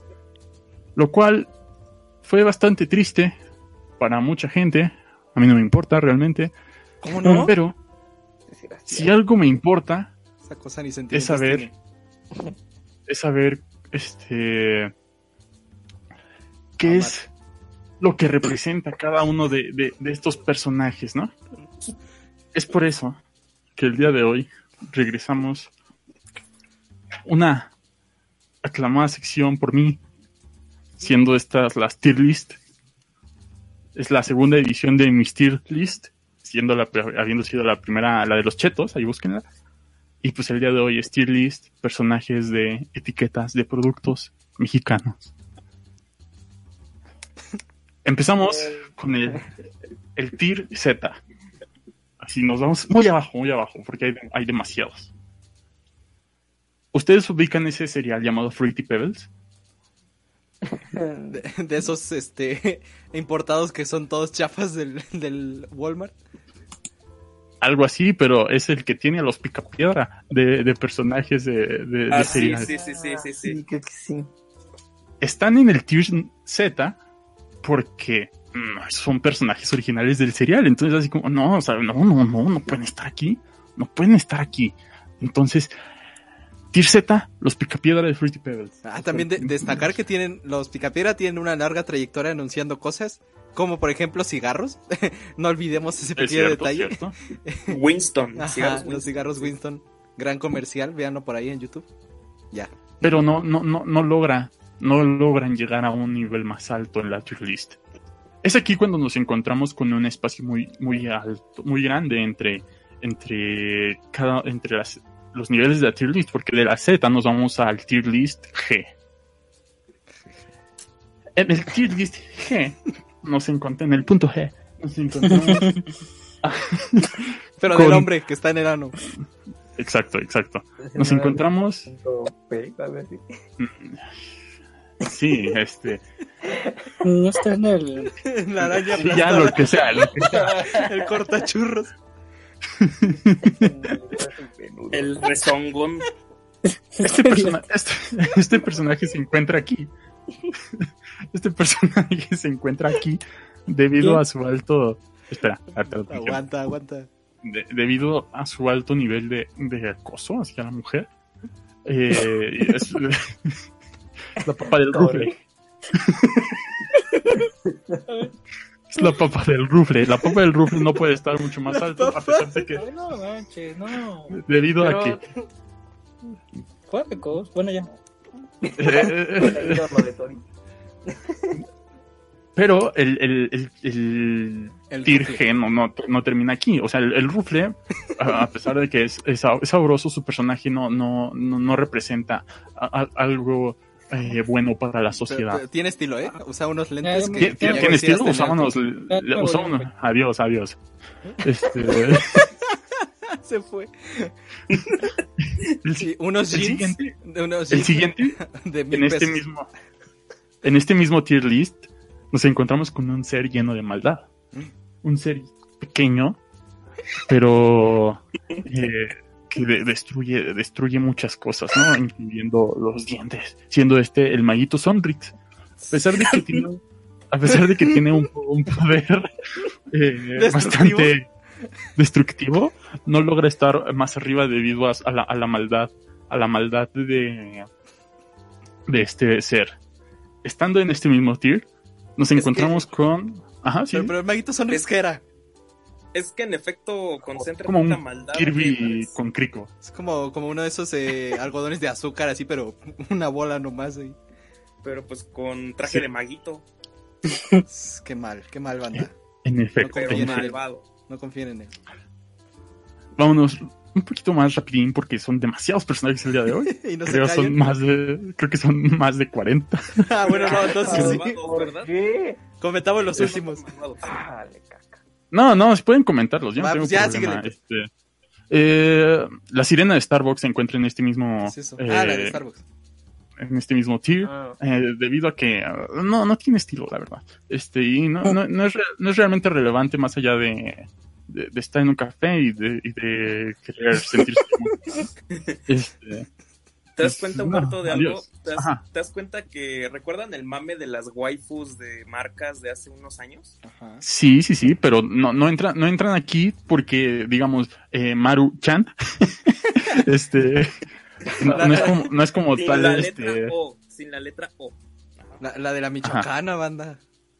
Ajá. espera, espera, ya, no, no, no spoilemos, no Ah, spoilemos, va, dale, dale. Este, continúa, En este-. Este mismo tier, o sea, te seguimos en el tier G, eh, nos encontramos con el, señor Pringles, Ah, este, viejo porque pues, solo es una cara, solo es una cara ahí, todo guango. Un maldito Este- capitalista. Es un, es un burgués, es un burgués. Con su, con su Sí, primo sí. el del Monopoly. inventó el tubo Inventó el tubo. para que Tori se es El pole dance. ¿Pole? Paul Dance. El, si- Este local, amigos.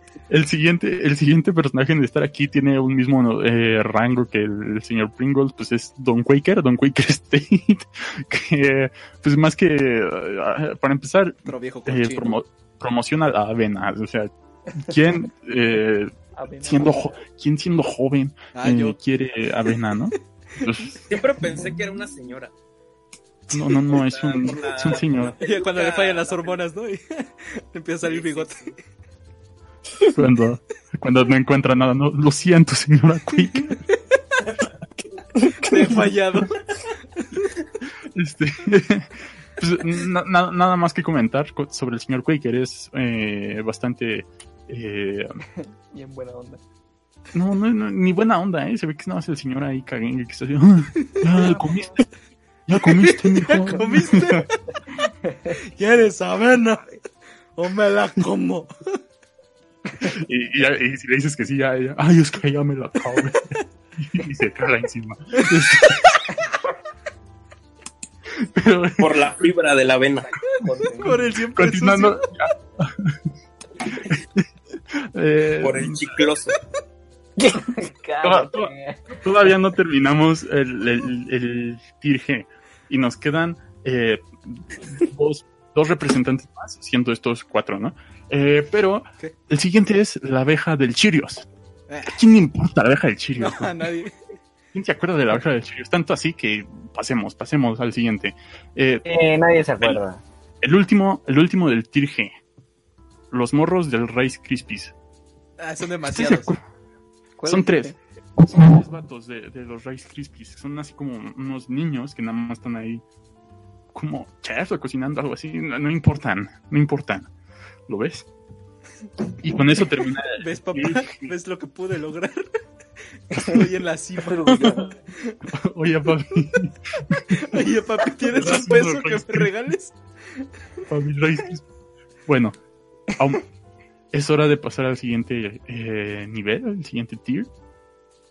También en el chat, si quieren comentar, eh, si, está- si, si refutan alguno de estos y explicarnos por qué, eh, son bienvenidos, son bienvenidos. Eh, aquí veo un comentario nada más de que el maguito Sonrix es un tumor de azúcar. Sí, es un Es tumor. un tumor de azúcar. Sí, sí, sí, sí. Un quiste. Un tumorcito. Mi a tumor llega, es un quiste. Es- este, tier F.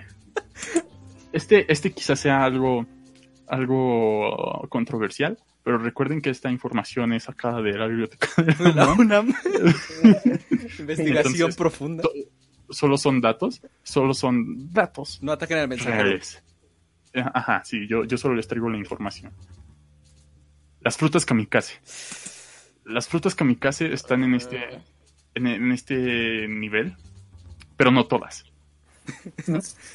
Hay una en específico que destaca, pero ya, ya hablaremos, ya hablaremos después de cuál. Pero, Las frutas que kamikaze, Ajá. pues, se, ma- se matan, bro, se, se matan. Eh, este, eh, por lo mismo son kamikaze, no, no pueden estar más arriba debido a que solo son eh, eh, señuelos, solo son este, es la carnada para la guerra. sí, del- a- a- recordemos que ah, tuvieron un rediseño recientemente. Entonces ya ni siquiera eso, no, no vale la pena, mátenlas. Y, sí, no, no, adiós eh, a las frutas kamikaze, excepto a una que ahorita hablamos. Eh, seguimos en este tier, los M&M's. Los M&M's son esos eh, vatos a los que te dicen algo y tú les vas a contestar, oye, ya amanecí muy preguntón. Este, eh, son los don comedias de, la- de las de las mascotas de las marcas y pues no no son graciosos no son graciosos no este son caguengues también Este, eh, exacto Christopher Santiago es la biblioteca secreta de la UNAM Aparte, ¿cada cuánto te compras unos M&M's? Están muy caros, ¿no? Están bien caros, sí. nada más cuando te los regalan y eh, para que te regalen M&M's o así, no, es no, Y alguien el que te quiere, ¿eh? triangular, ¿no? El paquetito. Ah, es de los azules. para que los que cuestan 5 horas este Mejor unas lunetas, banda.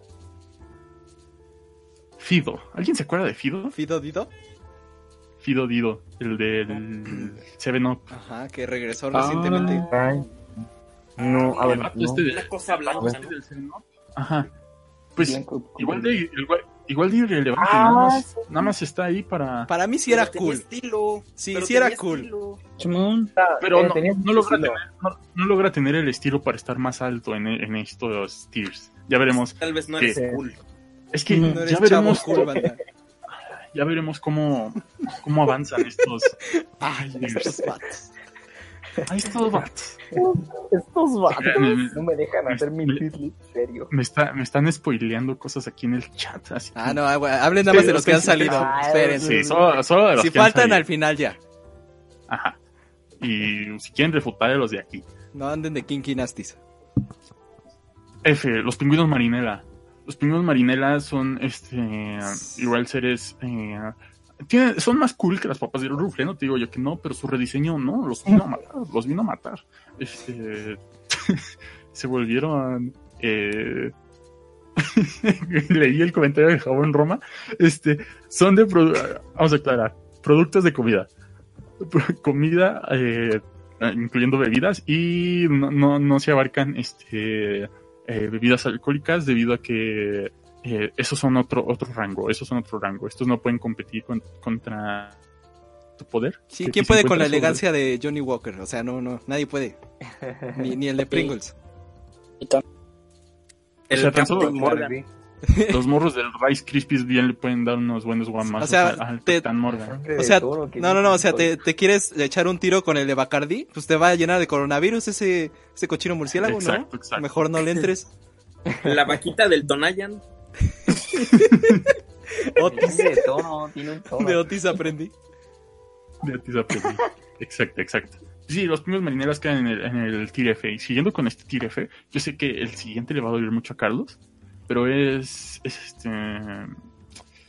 Kool-Aid Man. Eh, Kool-Aid, Kool-Aid Man, creo que ya ni siquiera existe aquí en México, ya ni siquiera lo tienen. Eh, entonces fue desaparecido. Hace poco salió que en, en la cuenta de Twitter de Kool-Aid Man, la, la cuenta gringa, que no lo encontraban, está desaparecido. Entonces todo indica a que Kool-Aid Man ha, ha muerto y es por eso que no, no puede estar más arriba en un tier list debido a, a su carencia de, de poder. Pobre Mark que- Henry. Se tropezó y se cayó. Ah, ah, oigan, recu- ¿recuerdan ese meme de qué era Kool-Aid Man? Eh, ¿El relleno rojo o la jarra? ¿Qué era Ah, Kool-Aid Man? Yo creo que es la jarra. El, Yo digo que es el Ah, agua. Yo creo que el cuerpo es la jarra, pero el, el alma es el agua. Tiene mucho más sentido. Comed de mi cuerpo y tomad de mi sangre. Exacto. Muy bien. Me gusta, me gusta, me gusta tu respuesta. Por lo ¿Por qué tanto, por lo tanto, es la, re- es la, la- es la reencarnación de Jesús, Kool-Aid Man. Exacto. en este mismo tier, tier F, todavía seguimos en el tier F, Dios mío, eh, el limón del churrumais. El limón del churrumais eh, no se encuentra tan alto debido a que eh, no, no logra hacer demasiado, pero no está en el tier G debido a su gran felicidad. Eh, tiene el poder de la felicidad, siempre está muy feliz, incluso en los picantes, siempre así como, ah, estoy bien feliz, ¿no? Estoy muriendo, pero está bien. This is fine. ¿Es un limón o una o un elote? Tiene cara de simp. Sí, sí, sí, es, es un simp, sí, en efecto. Ah, sí. El, el limón del es, eh, sí. Mr. Limpio no se salva eh, de esta tier list, no, no se encuentra en esta tier list porque pues, son productos de Es el mejor juzbando. ¿Cómo lo quieres matar? Sí, no. Es el, el mejor Este, del anime. A menos que tomes, que tomes maestro limpio. Es que depende de qué tantos para- daddy para irte issues con tengas y vas a preferir al maestro limpio.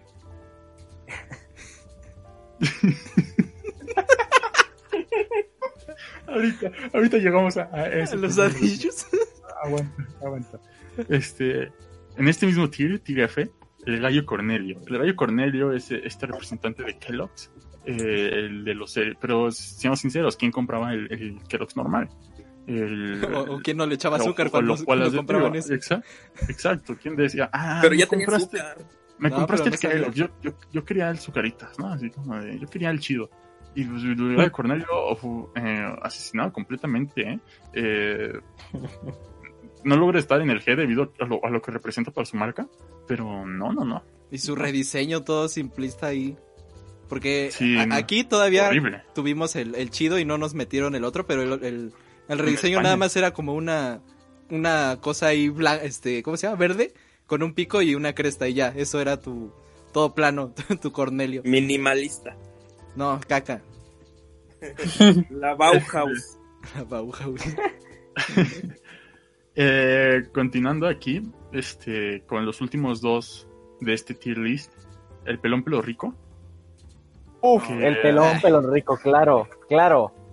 Nunca lo podías peinar. Está- sí, no, tiene. Ah, esa era la desventaja. Tenías de repente-. De repente le da problemas de alopecia y pues, no, eso no se puede. Eh, Pero el secreto, el secreto era meterlo al microondas y ya. Meterlo al microondas. ¿Qué clase de cosas hacías, Echar- Fernando? echarlo sobre, ¿cómo, cómo se llama? Lo que comías sobre un apio. Sí. Muy rico, por cierto. Luego echársele un taco de cecina da- da- con Dato. Duvalín. dato curioso. Fernando sí come apio eh, con, con Con pelón. Con pelón rico, eso es cierto. Come apio Sí, con pelón, sí. pelón rico. Sorprendentemente no sabe mal, no sabe mal, sabe muy bien. Pero te da diarrea. Sí, sabe muy bien. Sabe muy bien el apio con pelón, pelón rico. Sí, da diarrea. ¿Y da y diarrea? Este, Agruras como la piña. y para terminar con, Ah. con, con este nivel, este, la eh, el pancito Wonder.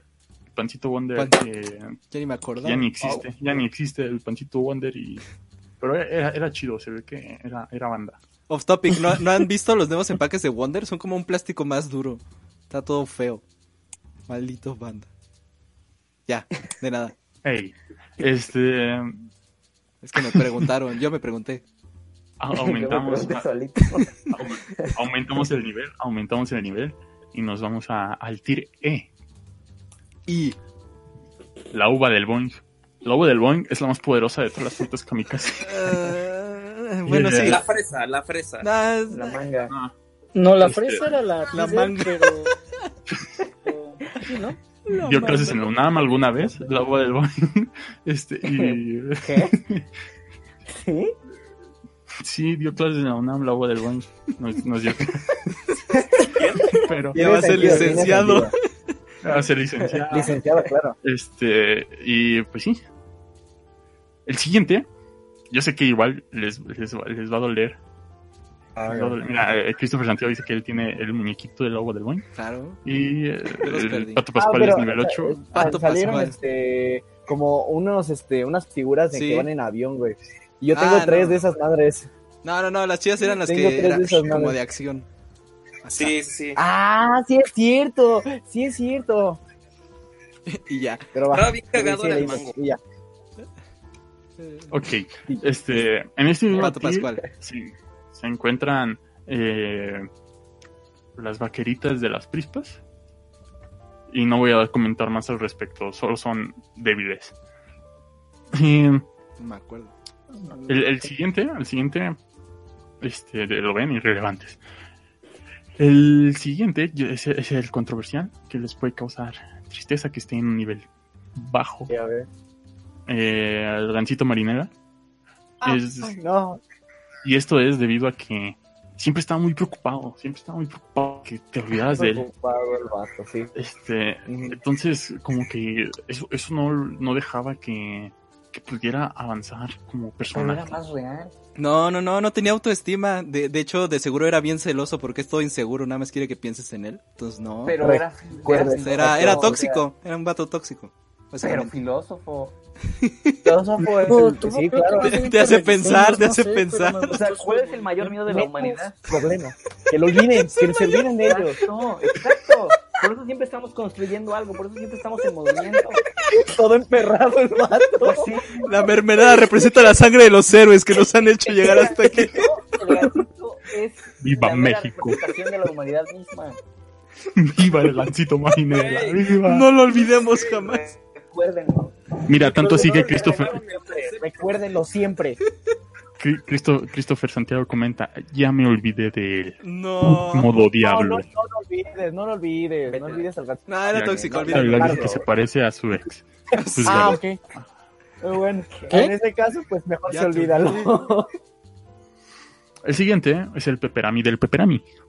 ¿Cuál? Ah, es- Al peperami. todo cricoso ese vato. está- ese vato le Sí. entraba al crack bien macizo, ¿eh? Pues estaba tan flaco. está bien verga. Es todo cricoso el vato. Sí, sí, sí.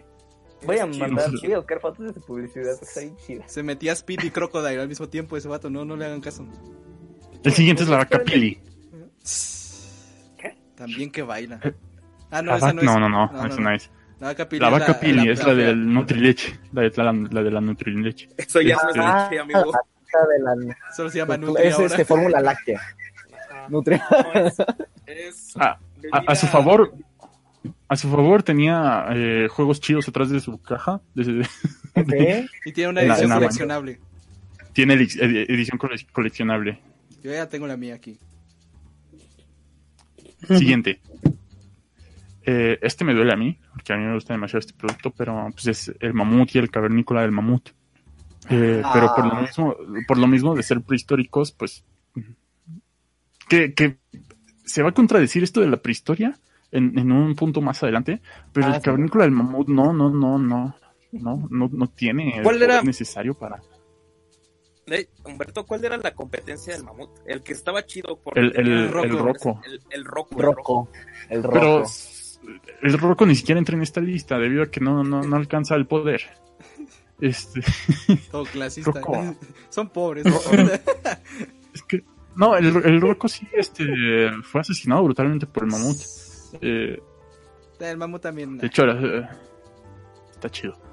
Eh, y el último en este tier list, en, en este nivel E, es el lobo de Cookie Crisp. Eh, seamos sinceros, es de los personajes de seriales más irrelevantes. Cuando ¿No? uno piensa en seriales, no. Todo feo ese cereal. No. Me, decepcionó muchísimo cuando lo probé. ¿Cuál era? El las de galleta. galletas. Es que ni siquiera eran Ah. galletas, era una cosa ahí toda dura. Es que tenías que remo- dejarlo que se remojaran porque supiera chido. Entonces ese era el problema, realmente. Eh, Cereal se come en término medio. Mm, Como la carne, Mm, banda, como la carne, banda. Sí, di- discutible. discutible, discutible. Discutible. Eh, Excepto si son Choco Crispies, ahí sí se los acepto. Todos aguados, Eh. todos guangos los Choco Crispies si quieren. No, Tienen que ser aguados. Y reciclan la leche para que se haga más chocolatosa. Después se la toman y les da un coma, un coma diabético. que, que no lo hizo banda. ¿Qué? No, no, yo no. El cereal solo hasta que esté bien aguado. como mentalidad de tiburón. Eh, Bien pero... es, hora, es hora de aumentar el nivel en esta tier list. Nos vamos al nivel D. Pero, eh, sí. A ver, vamos, dale, dale. Ya, ya- ya aquí ya empieza el, el- el- empieza a estar más decentes, ¿no? Empiezan a tener un poco más de poder. Eh, quien sea que tenga el eco, quite esa cosa. Eh, Estamos interpretando una señal don Saben Gustavo, que las teorías se acercan, pero hasta la otra Don- semana. don Gustavo está en el nivel D. Don Gustavo. Este, Ah, no. el chocolate Don Gustavo, eh, debido a que tiene una gran sabiduría. Eh, Ah, Humberto, eh, sí, mira, aquí un comentario grandioso de Fisadicto 1, el cereal como las viejas, guangas. Este, pero, sí, con Fernando, dime. ah, ¿qué te decía? ¿Qué te decía? Ah, sí que vas a hablar de este gran arco de los chocovergazos. No, no, no, aún no, aún no. El, el gran arco de los chocovergazos entra, en, en- entra después. eh, pero sí, don Gustavo es uno de, los de los principales generales de esta guerra, de la chocoguerra, que quizá Fernando algún día se digne a traerla de vuelta a nuestras Sí, vidas.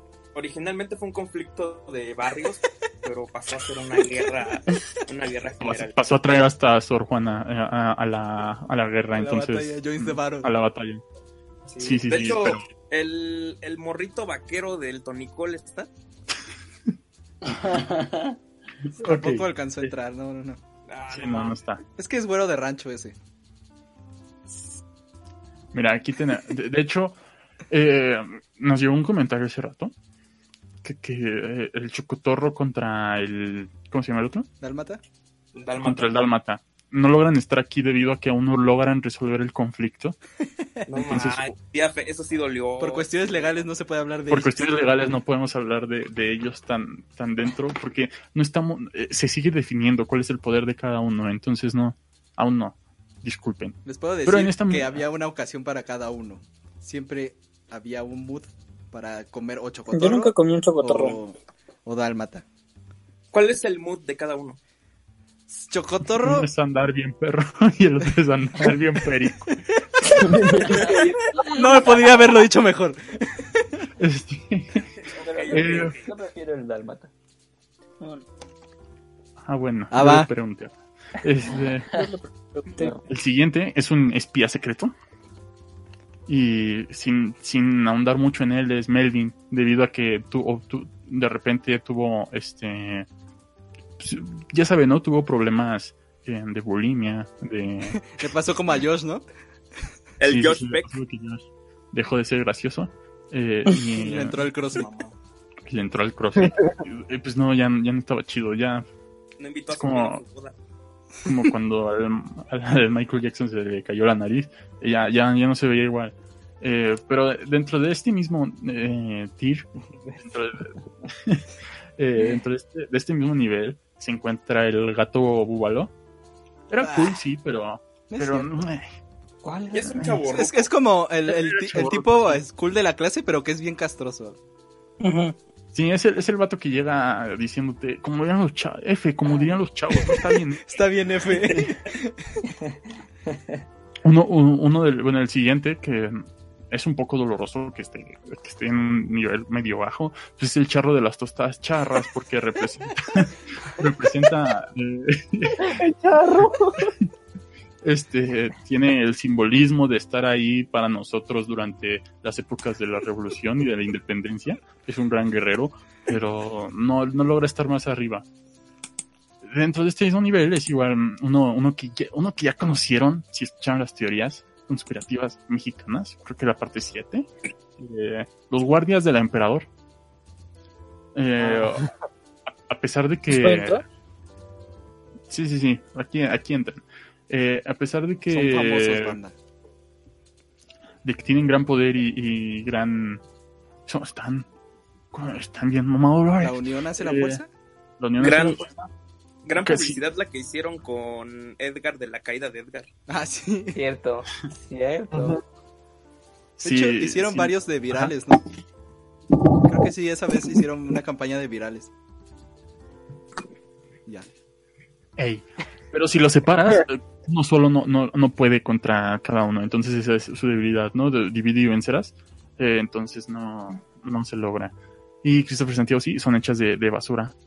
De caca. Eh, sí, la- la- las galletas troyanas eh, son la competencia eh, chafona. Troyanos contra romanos. Sí, sí, sí, que de hecho, mira, aquí de hecho me estaba comiendo unas hace rato, unas troyanas. Aquí, te- aquí tengo, la, aquí tengo la, la envoltura banda, ahorita les mando fotos. Este, son más baratas. Este, y, pero no, no, las troyanas no entran aquí debido a que no, no. En este mismo tier nos, nos vamos con, con la última, con los últimos dos de- del nivel D. El payaso de la paleta payaso. Eh, perdió, perdió nivel, perdió popularidad de- cuando eh, en ese, efecto. vera- ese verano en el, en el que los payasos empezaron a atacar eh, gente en, el- en el Tienes mundo. Entonces, eh, ¿qué pasó ahí? No sé, Fernando, deberías de enfocarte en, en ese aspecto de la historia porque nadie sabe qué- el por qué empezó, comenzó eso y nadie supo por qué terminó. Pero eh, sí, perdió, perdió mucha popularidad cuando esto sucedió y incluso el payaso se deprimió, se deprimió bastante y dejó de, de dar juguetes por eso. Entonces, no, adiós. adiós Pero al- después al retomó su carrera con un sobrenombre llamado Chistín, del cual hablaremos después. Eh, Lo hicieron en- sudar sí, tristemente tenía En- problemas. En efecto, en efecto. en Cuautitlán. En este, en este último, eh, este, eh, este último personaje de- del nivel D se encuentra la tía Rosa.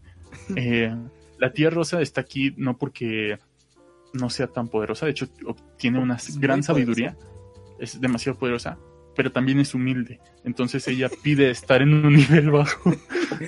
Su labor periodística, ¿no? Eh, Sí, sí, sí.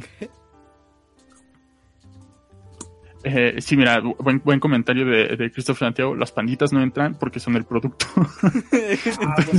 Ellas mismas se Oye, es derrotan. un vacío legal, ¿no? Es un vacío legal muy interesante. Sí. Oye, oye, Humberto, ahorita que mencionas a la tía Rosa, yo creo que la tía Rosa sería como un gran capo de, de todo esto de la comida, porque tiene muchísimos productos. Entonces, como si fuera el chapo de, de la comida así chatarra, ¿no? Yo creo que tiene muchísimo poder político y también por Tiene eso. a los ¿no? medios comprados. Exacto. Sí, pero al, Su al, prima Carmen Aristegui. al rato, al rato vamos a, a Chapo. descubrir, a descubrir quiénes son los verdaderos Capos. eh, jefes, ¿no? Los verdaderos capos. La tía Rosa está aquí, pero como les digo, es humilde eh, y ella pide estar en un nivel bajo. Bien. Y comenta, Christopher Santiago, la tía Rosa es una buena MILF. Cada quien sus gustos.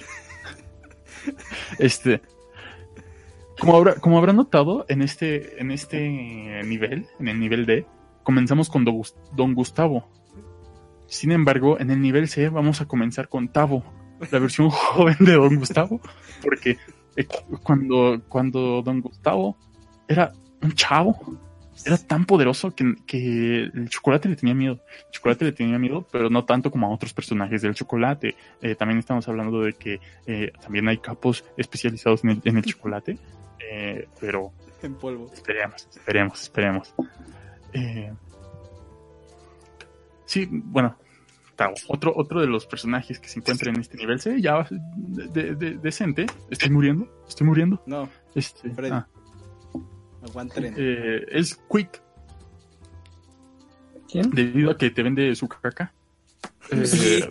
Sí. No, no, no, no, no, no puede estar más alto. Eh, ¿Recuerdan- es una estafa. Oigan, oigan, chicos, ¿recuerdan que en algún momento vendían como un squeak de chocolate blanco?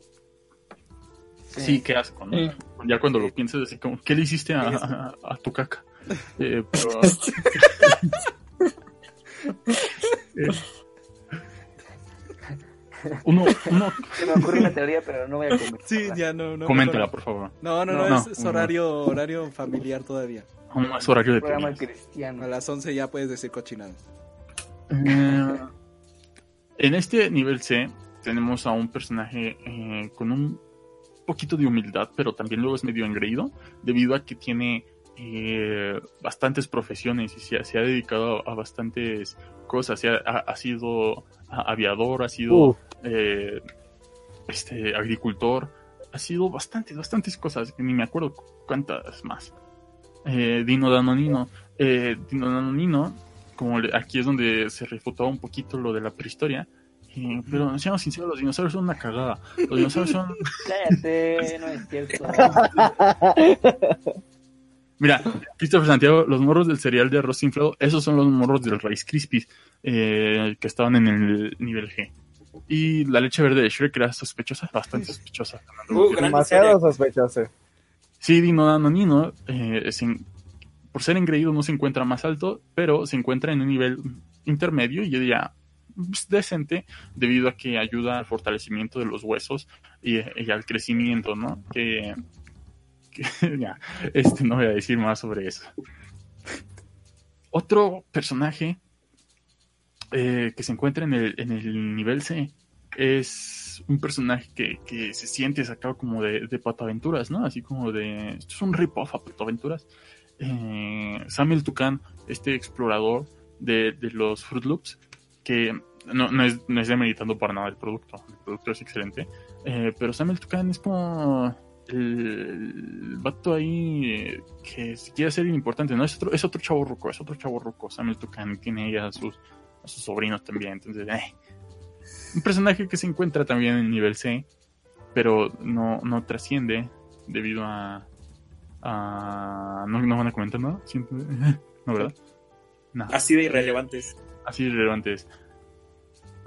Otro personaje que iba a decir relevante, pero se encuentra aquí debido a su, a su gran suerte y a su, a su gran poder, digamos, de, de, de arcoiris, es Lucky el Duende, eh, de los Luke Charms. Claro. Ese sería el que tu mamá nunca te compraba porque era demasiado caro. Eh, pero sí, ¿qué, ¿qué podemos decir? Nadie aquí realmente es fan de los Lucky Charms. Nadie, nadie, nadie oye aquí decir, ah, sí, yo comía Lucky Charms. Eh, al menos que en el- Ah, yo, yo, yo comí el Charms. ah, elevaron ya. bien. Ya salió el de la Ibero. Sí. ya ni clases tiene. Pero bueno, este. Di- digamos que el siguiente fue controversial hace mucho tiempo. Porque perdió su habilidad de decir la N-word. Entonces, eh, Tienes Es que toda la razón. muy denso. eh, el, el Nito, el Nito, gran personaje de una tremenda cabellera. Eh, pero sí, no. eh, este era uno de los grandes capos de, de um, los productos. De los productos. Fálicos. ¿De pan? mascota. Sí, sí, sí. De, de todos los productos mexicanos. Pero eh, en el momento en el que perdió eh, su poder, no, se fue para abajo, ¿eh? Y no, no, no ha logrado salir de esa. No ha logrado salir de esa. Eh, y en este nivel C, el último, es el conejo Trix. Eh, sí es un simp. es un sim, sí, claro. Y. mira, mira, es que esto de Santiago, la vaca de la alpura aplica. Sí, sí aplica, pero aguanta.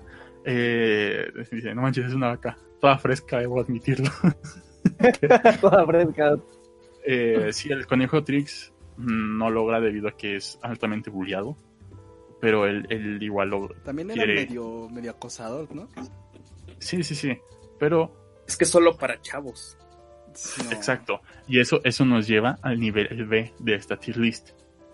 Comenzando con el conejo Trix si fuera un chavo. Su el versión, conejo su Trix versión fuera un bebé chavo. ochentera.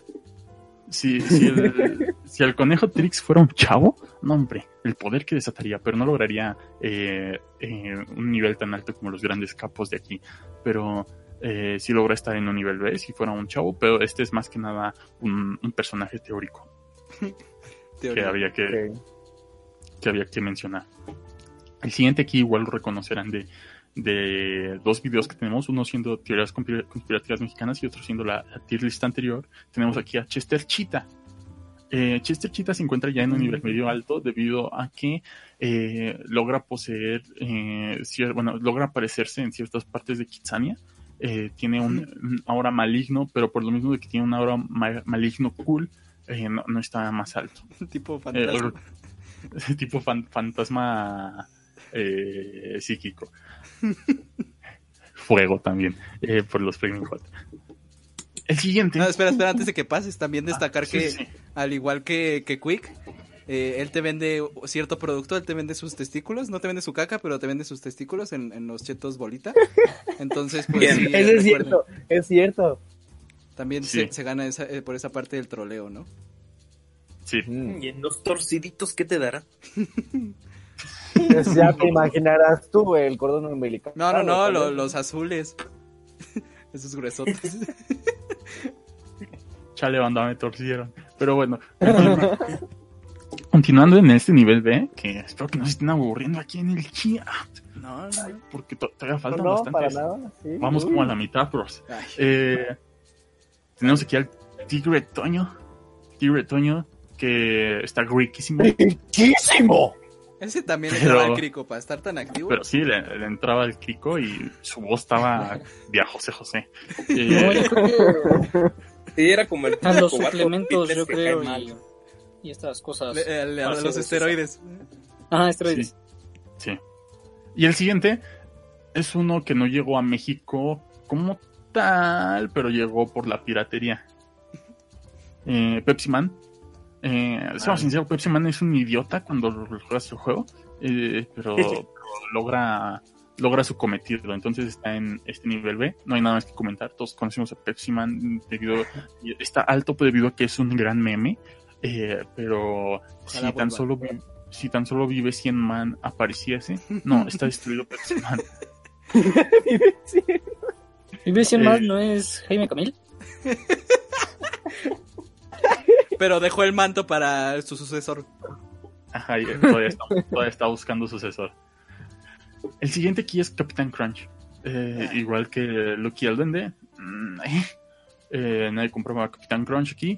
Y, y no, no, o sea, el frío, sí. Eh, pero este está en un nivel más alto que Lucky Charm debido a su alto rango en, en el- en la milicia. Su heroísmo. Claro, capitán. Eh, nos comenta Christopher Santiago que si se acuerdan que hicieron un video, me parece que lo comenté cuando hablamos del Tigre Toño, que que en un deportista se convertía en obeso. ¿De qué? Yo no me acuerdo. No, tampoco me acuerdo. Este, mira, aquí y todos nos comenta un caso particular que es igual que, que el de los chocotorros contra los Dálmata. Furzi contra Pau Pau. Eh, se sigue peleando quién es este el, el mejor. Sin embargo, todos, todos coincidimos, o al menos eso me parece que, que el gorila del Fruitsy es, es más poderoso.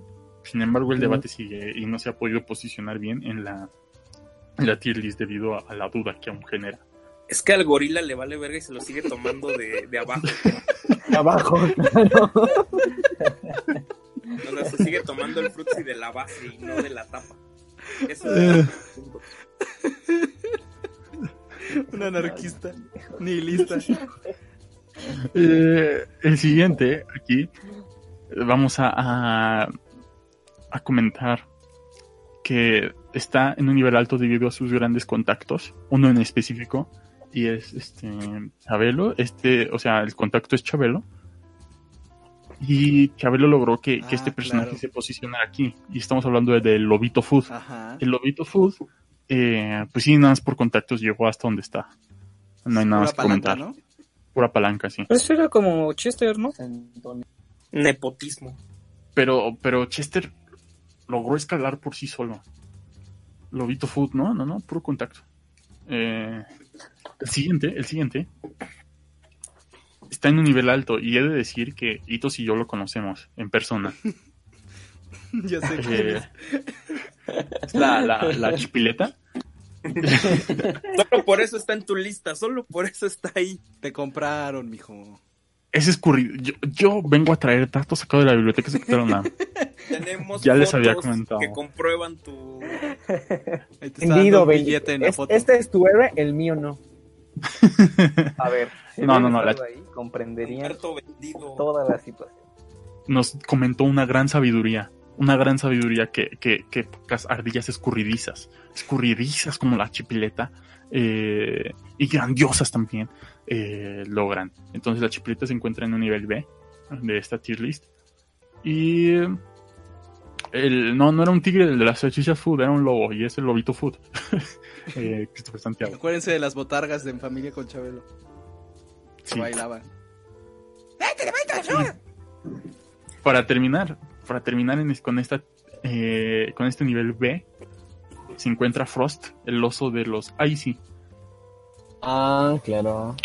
que si bien nos, nos da un producto eh, bastante agradable, eh, logra ser cool a su manera, pero igual ya está chaburruco, bros. Ya, hay que aceptarlo. Es que sí tiene Es curioso, el estilo es como de. Narquito, ¿no? Sí, es curioso porque de hecho la competencia directa de Lice se llama Frost también, ¿no? Pero ese nada más es una carita, ¿no? Sí. Pues no salió bien, es como el homúnculo. Exacto. Que aquí nos comenta el oso, eh, El oso. Santiago sobre el oso Frodi. El oso Frodi. Ah, El oso Frodi. Frodi está en pañales. eh, aún no logra estar en, en esta ya tier no va a poder. y ya no va a poder. Entonces no, logró, no logró escalar, no logró escalar hasta donde quiso. Adiós. Así que si fuera de los pastes chicos. el minero de los pastes quicos. Ah, espera, antes. Si, si, puede, si van a romper cuarentena por cualquier razón, corran a un Frost, a, a un, ¿cómo? A un Frody y tómense ¿A un foto con él porque desaparecerán pronto. Morirá. Así como cuando Thanos hizo el chasquido, así van a irse todos. Abrazo. Eh. Llegamos al nivel A de esta gran tier list. Y aquí tenemos uno de los primeros capos, pero es un capo bajo de, de aquí. Y cuando escuchen su nombre van a saber el por qué, ¿no? Está igual, bien tocho. Estamos hablando de Pancho Pantera, que sí tiene todo, todo, el, todo el simbolismo de Sinaloa acá. Eh, pero. pero.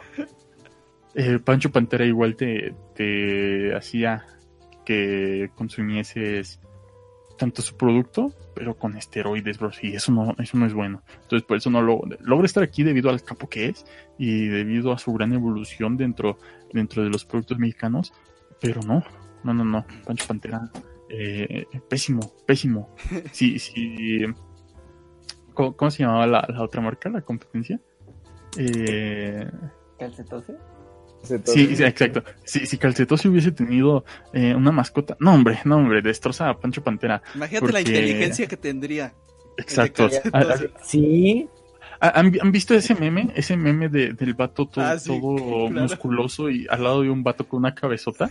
y que el vato musculoso es porque consumió Pancho Pantera, bueno, eh, Chocomil. Chocomilk. Y, ¿Y el del y el otro vato, el del cerebrote, es porque consumió calcetose. Entonces, no, Sí, no, no. sí. Imagínate si tuvieras Calcetose. los dos. Calcetose ni siquiera necesitó una mascota. Este, Eh, ah, pero antes, yo, yo sí te creo que Pancho Pantera es malo porque tiene cara de tragaños, tiene cara como que te hace creer que es joven, pero en realidad es un señor ahí de, de 40 que, que te, te mete drogas por donde sea y ya, te, te hace adicto. La primera es Y gratis. te dice que eres arte. Pero alguien que te dice lo contrario eres arte es el señor Carlos V. Eh, este señor se encuentra en el nivel en el, en el nivel A debido a que a pesar de ser un, un gran cuate los vatos, eh, pues está bien posicionado, ¿no? O sea, está De varo. y diría- Claro. es de, es de varo, es de varo, sí. No lo puedo decir mejor. Tiene clase. Tiene clase. Clase. En el en la lista, bueno, en el tier F mencionamos que el limón de los churrumais estaba en donde estaba debido a su felicidad. Sin embargo, no irradiaba tanta felicidad como este ser del, del tier A, el pollo feliz. Uh, qué puñetas. Y hay muchas variaciones. A ver, vamos a aclarar. Mencioné que no iba a haber este personajes de que representaran como tal a toda la marca, como o de franquicias de alimentos. O sea, no está Mac- no está Ronald McDonald, no está no está el Coronel Sanders, pero el pollo feliz tiene sus propias papas. Exacto. Eso es cierto. Entonces, el pollo feliz irradia tanta felicidad que, que no, no, no. Este, no, el de los pollos es blancos. incomparable. Y, tiene tanto blancos. poder que sus papas son exclusivas de las pollerías del pollo feliz. Exacto. o sea, no- tiene no- mucho control sobre no- la merca. no, nes- no- no necesita de ser un, un plebeyo como los demás productos. Como, es como una tienda de Supreme, ¿no? Solo está en un lugar en específico. Sí. Y, y muy limitado, un mercado muy El- específico. El hype de las papas. El hype de las Yo papas. tengo mi colección de envolturas de papas pollo. Ah, va.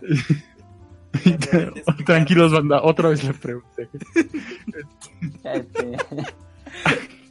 El siguiente es un ser bíblico. Es un ser bíblico que me parece que lo, han intentado desaparecer durante mucho tiempo. Y. Mira, Christopher Santiago nos comenta el lado satánico del churrumay rojo. Y hablando de lados sat- satánicos, traemos aquí el, el diablo de los Doritos Diablo. Eh, el diablo de los Doritos Diablos es. badass también. eh, pero no está más alto nomás porque hay un cierto ser que, que no, lo, no le deja eh, avanzar más, ¿no? Hacia el cielo, pero no. El, Dorito- el diablo de los Doritos Diablo, mis respetos. A ver, ateos de la audiencia, si el diablo no existe, ¿por qué tiene sus doritos? Eso no tiene sentido, o sea, dense cuenta, abran los ojos, Jaque mate. hay unos doritos. ¿Dónde están los doritos Ujú. ateo? A ver. Jaque ateo. Jaque mate. Lo- los Doritos, no hay Dios, solo hombre. Pero Doritos Nietzsche.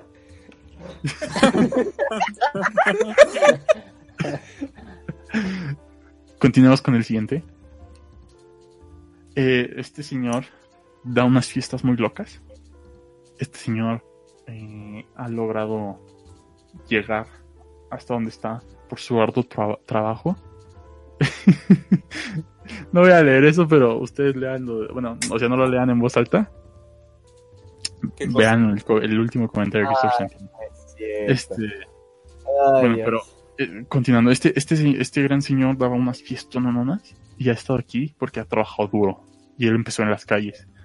En las calles como, como, como pocos que están hasta acá arriba. Estamos hablando del pingüino Bonais. Eh, Ah, pensé que hablabas del vato del tosticentro. no, También empezó desde cero en la calle. pero no. Eh, no hay nada más que decir de, del pingüino. Del pingüino del Bonais. Pues Todos es sabemos muy- es fiestero. Lo que pero representa. Fiestero, pero como le chambea. Pero, pero también Eh. eh, es un gran negociante porque no han subido los bonais desde hace muchísimos años. Aún Incluso los ha hecho más, los ha hecho más grandes y los ha hecho al mismo precio. Así como, wow, mis respetos. Innovando un sabor- en su propio mercado. Tiene un sabor ¿Cuántos espacial, bro. Los, grandot- los grandotes, los grandotes tienen, este, cuestan a 5. La otra vez me compré uno. Para costar a 5. Este, los eran los de yogur. y el siguiente es un personaje que baila bien chido, como tu tío. Y es la vaca pura. No sé qué, qué quieran decir sobre la vaca pura. Tu En- gran en- duelo contra. contra el Simi. Sin embargo, Simi no puede estar aquí. La eterna Él está, batalla. ocupa- él está ocupado eh, curando eh, cierto virus. Técnicamente podría, porque sus paletas tienen su cara. Es como mamá lucha también, ¿no? Sí. Eh, la chica de la lechera no se encuentra en, en estos momentos debido a que está eh, siempre se la pasa haciendo pasteles y, y a ella no no le importa, no le importa Está este tipo de, mundo. de, de peleas. Entonces ella, ella dice, sí, ustedes hagan lo que quieran, eh, yo voy a seguir haciendo mi, mi, mi leche. Eh, Oh, no. Y para terminar el, el, el tier A, tenemos a alguien que está aquí debido a que cuando, cuando oyes su nombre, este, tú dices, "Qué personaje tan débil, pero después te, te lo- logra engañar y lo, logra hacer que, que te confundas y pienses en él como alguien débil y resulta que es un ser muy poderoso y estoy hablando del nada más y nada menos que el conejo de Totis. Eh, Oh. El conejo de Totis. pues, no, no hay nada más que decir. Nos subimos a la tier S. Estamos llegando casi a los grandes, pero aún estamos con los grandes. Osito Bimbo. El Osito Bimbo es el gran capo del mercado. Es blanco, es color coca. Es color coca. tiene, tiene unas donitas cocaína y no hay nada más que decir. Otro ser muy poderoso que se encuentra en esta eh, tier S es el chamito. Eh, Genio del chat. Es un genio, es un genio. es un genio. ¿Qué, ¿Qué más querían de eso? O sea, era tan O sea, el- crack que podría ser que el envase tuviera la forma de su cara. ¿Qué Su otra cara, marca ha su hecho cara. eso? Dímelo. Exacto. Ninguna, Puedes. ninguna falta. Puedes, Oigan, como, como ¿tomabas los de arriba Diablo, no puedes. de abajo? Pues tenía tapita por algo, ¿no? Pero ¿en dónde estaba la tapita? Pues arriba, en su jeta. Ah, bueno. Sí, en, arriba. en la mollera. Sí. Para terminar con esta tier S, o sea, ya se empiezan a acabar los personajes, ya no, ya no hay tantos en este nivel. Pero tenemos a los tres grandes. Lo- los, los tres grandes de la Maizoro. Pepe la cebra, Bruno el zorro y Lola la rana. Pasan, pasan completamente desapercibidos y es por eso que logran eh, Se estar colaron. en, se, se- se logran colar y lo- lo- logran hacer sus negocios a escondidas. Entonces, eh, ellos están en el. Ah, como, como la teoría de Joan Sebastián, que fue el ¿El narco? mayor narco de la historia, ¿no? Haz, de cuenta, sí, ellos son los que manejan los hilos. Ellos son lo- los que de- en realidad están detrás de todos los anteriores. Por eso no los Eh, conocen. exacto. Ujú. Y aquí subimos a la tier SS, que son este lo- los que controlan los hilos, ¿no? Son como eh, estos preceptos de la muerte, son, son como estos eh, generales eh, demoníacos. Los jinetes del Que son, apocalipsis. vamos a, a decir, son seis. No. Empecemos con uno que está bien sindicalizado, uno que está bien posicionado en el mercado de las aguas y es Pato Pascual. Este Pato Pascual eh, vemos que logra hacer una asociación mm, de cooperativa y es por eso que tiene tanto poder debido a que no solo se concentra en una sola persona, sino que tiene un gran grupo de personas a su alrededor que lo apoyan. El siguiente. un personaje muy risueño. Eh, la vaca que ríe. La vaca que ríe. logra, pro- logra posicionarse como eh, la quesera mayor. Eh, la, la- la gran quesera. O sea, aquí vamos a ver que, que estos productos que se mencionan, ninguno, ninguno repite, o sea, estos personajes que se mencionan, ninguno repite producto. Entonces son como los cracks, los cracks de estos eh, Sectores. sectores, exacto. Entonces, nada más que decir de la vaca que ríe, es un quesito para disfrutar, eh, Pero sí tiene con cara gran de. sabor, te va a encantar. La vaca que ríe, Tiene, tiene cara de ser mala porque tiene sus aretes y su sonrisa toda malvada. Entonces sí, sí tiene roja. cara como de, de hacer este. De hacer pozole a la gente para que no hable. sí. Sí, sí, sí. Hay, hay todo un rumor, ¿no? De que mató a cierto personaje. Y, y ahí- y ahí sacó su quesito. Pero el siguiente, el siguiente es un. Mira, Fernando Gutiérrez nos comenta que el danonino es un queso, es un acontecimiento trashumante y asqueroso. Tienes toda la razón. Sí. Sí, es, ¿Qué es el, qué es el gringo de los 99? Es el palo quilombo. Nos no sé. Eh, nos está dando eh, referencias muy oscuras que quizás estén en la tier list del Deep Web. Ah, El 3B. que es, que es el vato que murió por la vaca que ríe. si 3B tuviera, tuviera, este... No, pero es que estamos hablando de solo productos, bro. No, no entra en esta lista. Disculpa. Eh, Pero sí existe 3B Chan, ¿eh? Luego en las lonas Sí. sale una monita china de 3B. Mira, luego hablaremos de las monitas chinas de marcas. No es el momento. No es el momento. Estoy listo.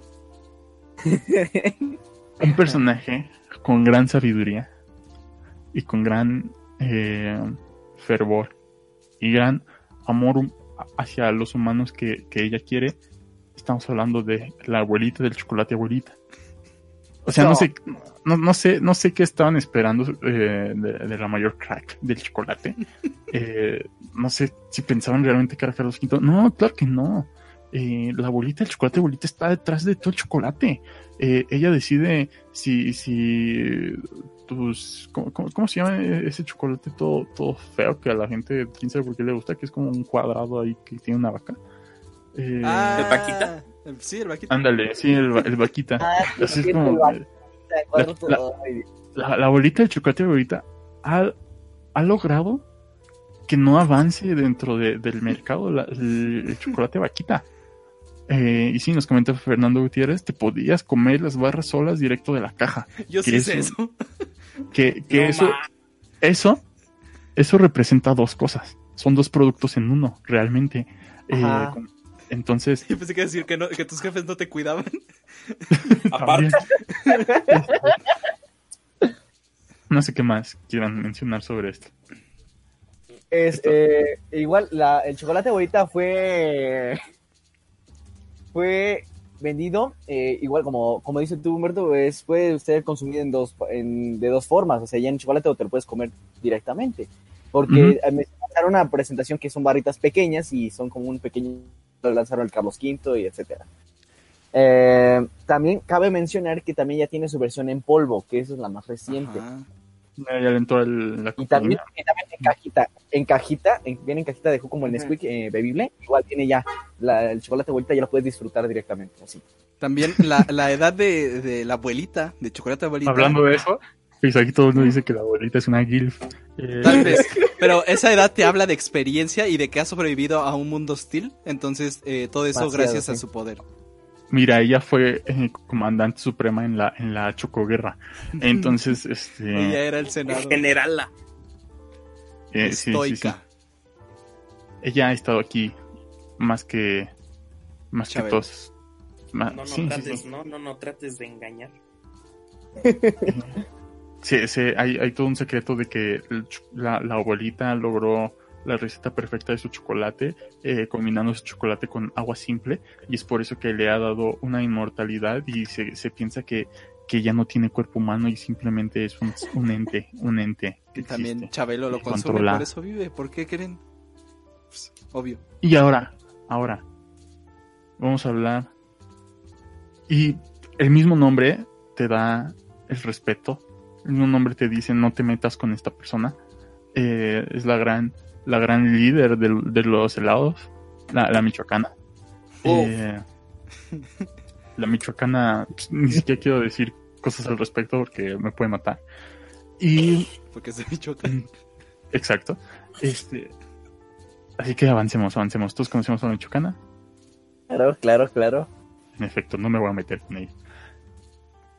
Ahora, al casi al inicio de esta, de esta sección, nos llegó un comentario. Pero no me acuerdo de quién era, espera. Eh, lo estoy buscando, lo estoy buscando. Pero. mm, ah, ¿dónde está? Era del pesadicto, ¿no? Me parece, me parece que sí. Sí. Fisadito uno nos comentó que cierto personaje eh, le, le- le prendía.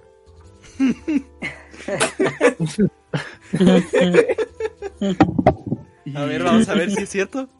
Pues es nada más y nada menos que la reina de los hotcakes, la tía Jemima.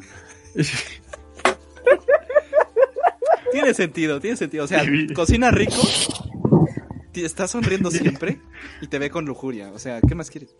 ¿Nunca vieron esa imagen así de boomer de qué pasa cuando la alacena es de noche, la abren y sale el de la avena Quaker con la con la tía Jemima? No, No. Mira. Bueno. No, ¿Qué dice clase de cosas ves, Fernando? Dice Eso sí es extraño. Dice Fisadito, ¿no? Que él le, com- que él le comería el chocolate. Este, este, ya. Eh, Jemima, no, no, no sé qué más quieren hablar de ella. Es una gran eh, señora, hecha y derecha. Eh, tiene los mejores cupcakes que pueda, puedan. No, no hay, no, hay, no hay nada más que decir sobre la tía. Sin embargo, hay un ser de este Tier SS que controla todo Todo. debido a su gran sabiduría, debido a incluso su, su, lugar de procedencia. eh, y pues sí, tiene un nivel alto, tan alto que la mismísima ab- abuelita del chocolate abuelita lo respeta como no tienen gran idea. Y Humberto, estamos hablando de... Espera, antes de que lo presentes, ¿podríamos decir que el siguiente personaje es el creador del Stan Lee? Ah, no. ¿Es tan poderoso que es el creador de Stan Lee? ¿Mm? ¿El tan nombrado creador No. de Stan Lee? ¿No? Ahorita verán por qué. Es un gran creador, pero no es el gran creador de Stan Lee. Estamos hablando de nada más y nada menos del señor millones, millones de lactobacilos. El señor lactobacilos. Estamos hablando de este ser llamado Kasei Shirota.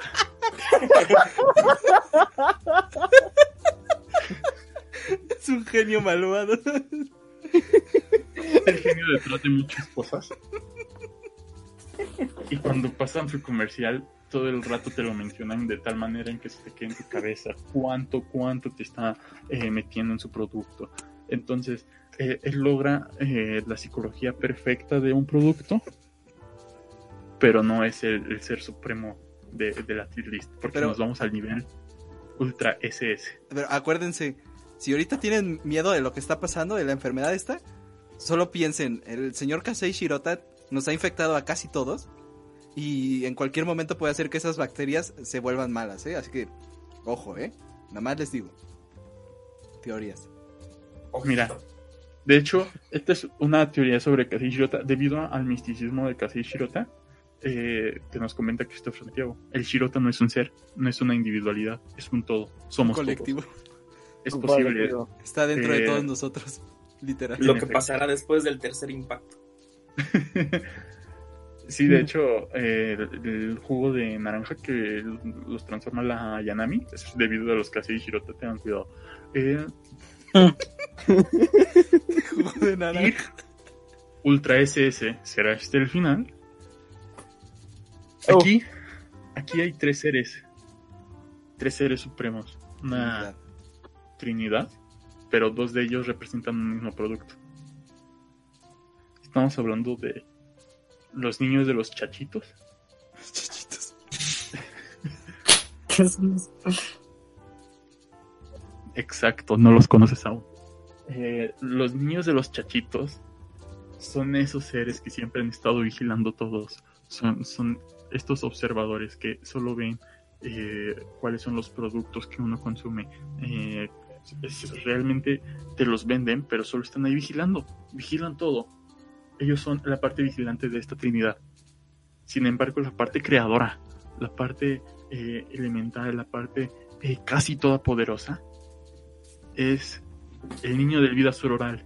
Eh, en su grandiosa T-Pose, su grandiosa T-Pose, eh, logra crear eh, cualquier, cualquier cosa que desee. Tiene un gran poder en la alquimia, un gran poder de. un gran poder de curación y. tiene demasiados poderes que incluso se ha teorizado que él es el mismísimo eh, eh, creador de, de la economía mexicana. Eh, sí, de hecho, Christopher Santiago comenta que, no sé si lo han notado, pero detrás de él se encuentra el árbol de Lilith con las manzanas del pecado. Entonces, También simbolizando Yggdrasil, el árbol de la vida en la mitología nórdica. O sea, todo está conectado. Buen punto. Y, y también, este, pues, de- cabe notar que su poder es tan grande que te puede compartir de él. Te puede hacer fuerte también a ti. Eso es bastante poderoso. Comenta Christopher Santiago que, que el niño del vida oral tiene el peinado Nazonici de Benito Juárez, el Salvador de México. Entonces, eh, no, no sé eh, es moreno, ¿verdad? ¿eh? Es moreno. Este, no sé, no sé qué tanto poder estén dispuestos a, a revelar con el niño del vida oral. Y así es como llega a su fin la tier list. O esperen. Hay alguien, hay alguien. Un último ser. El verdadero ser detrás de todo. Un verdadero ser que muchos desconocemos. Bueno, desconocen, yo sí. Este, pero que hace, hace poco, hace poco, eh, hubo, hubo como una eh, chispa del conocimiento sobre su, sobre su ser, pero ha sido olvi- olvidado y esto es parte de, de su grandioso plan de, de no ser descubierto. Tortillería Sierra nos trajo al, gra- al gran y poderoso Bobby Mazorca. que es quien está detrás de todo esto. Bobby Mazorca es este ser de gran poder que muchos desconocen. Estoy casi seguro que los que están escuchando aquí el podcast, incluso mis compañeros, no saben quién es Bobby Mazorca.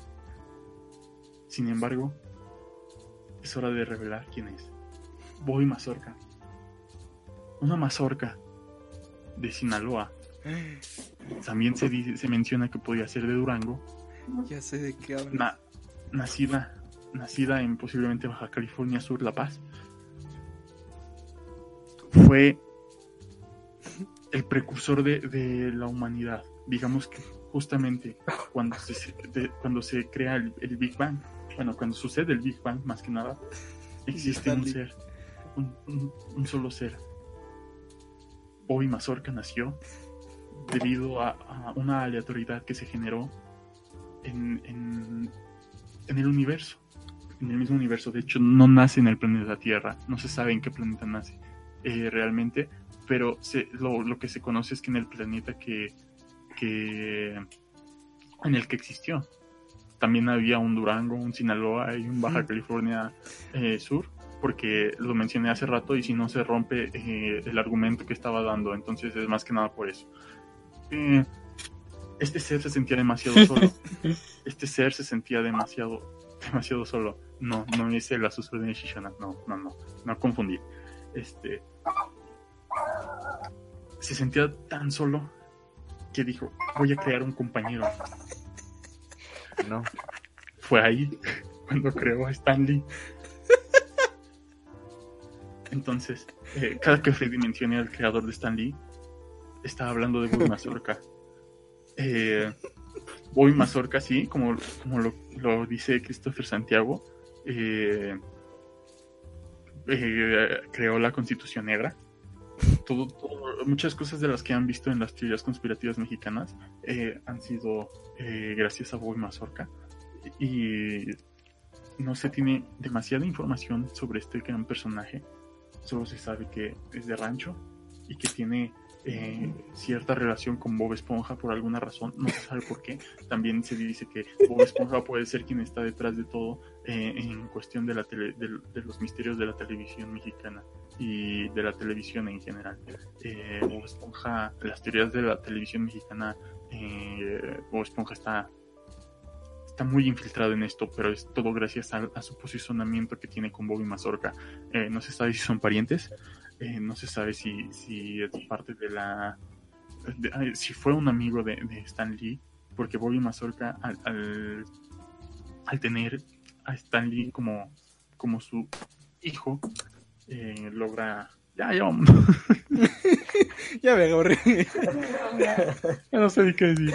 Bobby Mazorca es el gran ser supremo. Este, Gracias. pasamos a la siguiente sección. Muy bien, muchas gracias por tanta información y sabiduría, Humberto. Pasamos a la penúltima sección conmigo, vamos. Música.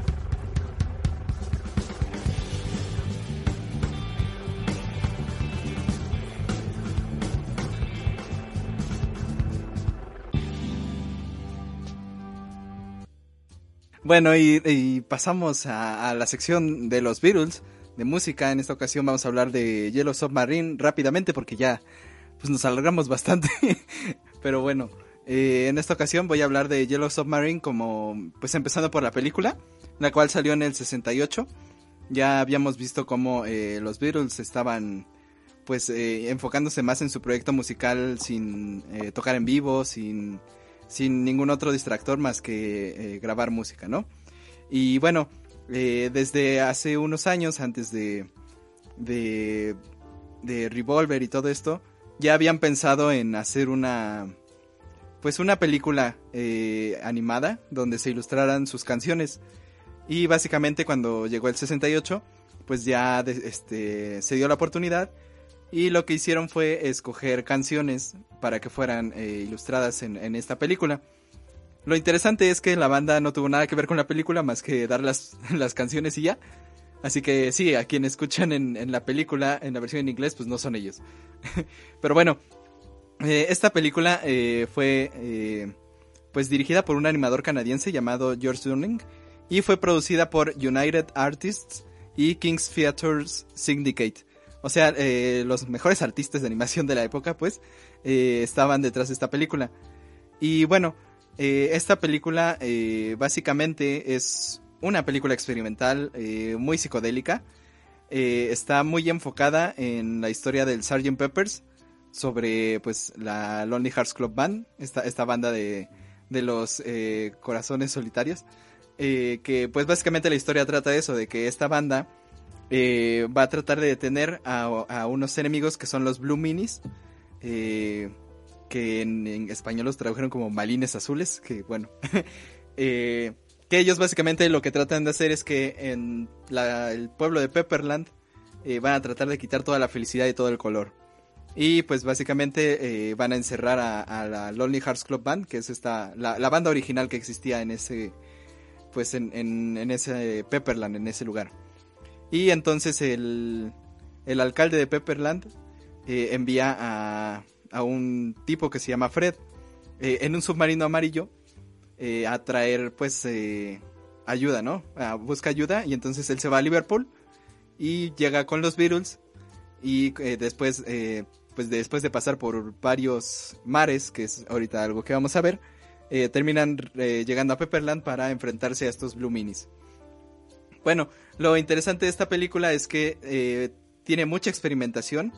Sobre todo eh, el collage es algo muy importante en esta película. De hecho, eh, es considerada uno de los hitos de la animación porque pues ya había animación experimental, obviamente, no es, no es que hayan inventado algo así totalmente nuevo, pero sí ya tenían un gran presupuesto, ya había pues bastante que explotar porque ya tenían recursos pues bastante extensos, ¿no? Entonces eh, los animadores eh, se enfocaron mucho en esto del collage, en la animación experimental, en, distintos tipos de animación que iban más allá de lo tradicional, ¿no?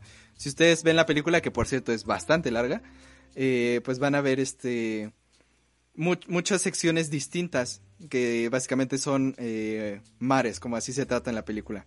Después de que los Beatles se suben en el submarino amarillo para ir eh, a dar ayuda, pasan por distintos mares. Eh, unos de los más interesantes, por ejemplo, son eh, el Mar del Tiempo, donde, donde, vemos toda una secuencia de cómo los Beatles van envejeciendo y después van rejuveneciendo, ¿no? Con la canción de When I'm 64, que pues básicamente habla sobre cuando sean viejos, ¿no?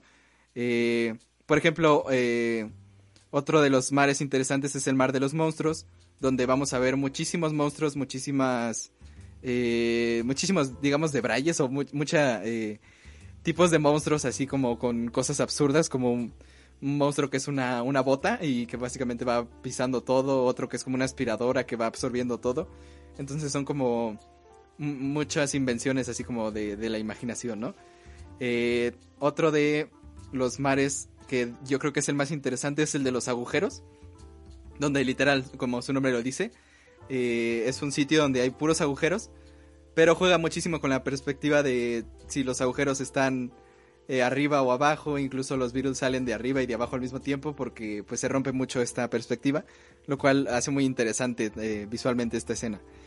Y bueno, como les digo, esta película incluso fue considerada vanguardista, porque era algo bastante nuevo, considerando que era una canción, una canción, una película con muchísimo impacto, porque pues eran los Beatles y en esa época ya eran, eran los músicos súper prodigiosos, ¿no? De, que, que tienen esa imagen hasta, hasta nuestros días, ¿no? Y bueno, eh, los Beatles al final aparecen en la película, eh, en una escena, pues digamos, postcréditos, eh, aparecen ellos, este, de la vida real. Y eso fue porque ellos, al ver una, un adelanto, por así decirlo, de la película, vieron que era muy buena y entonces decidieron al final participar, eh, por lo menos eh, dando su imagen al final. Pero sí, en realidad, eh, Yellow Submarine no tiene nada que ver con los Beatles en cuanto a la producción. Pero bueno, los Beatles hicieron uh, canciones para esta, para esta, digamos, este disco. Eh, se lanzó al mismo tiempo que la película, como para promocionarla, el, el disco Yellow Submarine el cual es considerado el peor de los discos de los Beatles. y básicamente esto es porque la mayoría de sus canciones ya habían salido antes. O, eh, y también porque la, la segunda parte del disco pues no son canciones de los Beatles, es el, el soundtrack de la misma película. O sea, son canciones hechas por George Martin. Y pues básicamente a, a- los fans no les gusta este disco porque pues básicamente no tiene... eh, no tiene muchísimo, o sea, no tiene el suficiente contenido para ser considerado un buen álbum, ¿no? Eh, pero bueno, vamos a hablar un poco de las canciones que trae. Eh, por ejemplo, en el lado A, que es el de los Beatles, trae eh, Yellow Submarine como primera canción, la cual pues da vida a toda esta historia que, que vamos a ver, ¿no? Ya hablamos de Yellow Submarine en Revolver, y pues básicamente esta eh, canción fue el motivo por el cual se creó la, la película, porque Yellow Submarine al ser una, una canción infantil, porque así ellos mismos la, la, crearon pues pensando en, ser una canción simple pero eh, llena de imaginación, pues eh, hicieron que Yellow Submarine fuera la película, ¿no? Y, y este, este mundo mágico que presenta la canción pues se ve reflejado en la película. Después sigue una canción de George Harrison, Only Another Song. Eh, esta canción ya había tratado de ser como grabada, ya había pues intentos de sacarla, ya George Harrison tenía intenciones, pero fue hasta este disco que la pudo sacar. Eh, y pues bueno, la, la, la tenemos en este disco que no es la gran canción de Harrison. En, realidad a mí me aburre un poco, pero creo que no es mala. Creo que tiene eh, cosas interesantes, sobre todo por el lado de experimentación. Eh, porque cuando lo vemos incluso en la película, pues tiene una escena bastante, bastante psicodélica. Y tiene muchos arreglos de guitarra, sobre todo interesantes. Después sigue All Together Now, una canción creada para la película, eh, que es otra canción infantil, la cual eh, yo creo que tiene la misma, el mismo encanto que Yellow Submarine, porque es una canción simple que también se te queda como para cantarla, ¿no? Porque a- a- igualmente es un coro muy sencillo que fácil de cantar, que pues eh, puedes cantar en cualquier lado, ¿no? Y, es bastante pegadizo. Después viene el gran pilar de todo el disco, básicamente la, canción que sostiene todo este disco en, la medida en lo que puede, que es Hey Bulldog. Eh, hey Bulldog de eh, Lennon McCartney, eh, que en realidad fue compuesta en su mayoría por John Lennon. Pues es una de, del- es una canción muy buena que está tristemente eh, sepultada en este disco que casi nadie escucha. Eh, pero bueno, es, es muy interesante porque Hey Bulldog fue una especie de con- contestación de, de Lennon a, a la canción de Lady Madonna de Paul McCartney.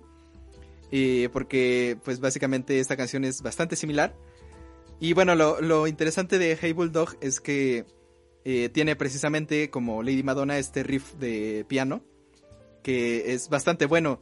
A, pesar de que los Beatles, sobre todo John Lennon, que era bastante crítico con, con lo que hacía, eh, decía que era básicamente una canción hecha al azar, que, que no tenía sentido. Pues yo creo que es una canción bastante interesante.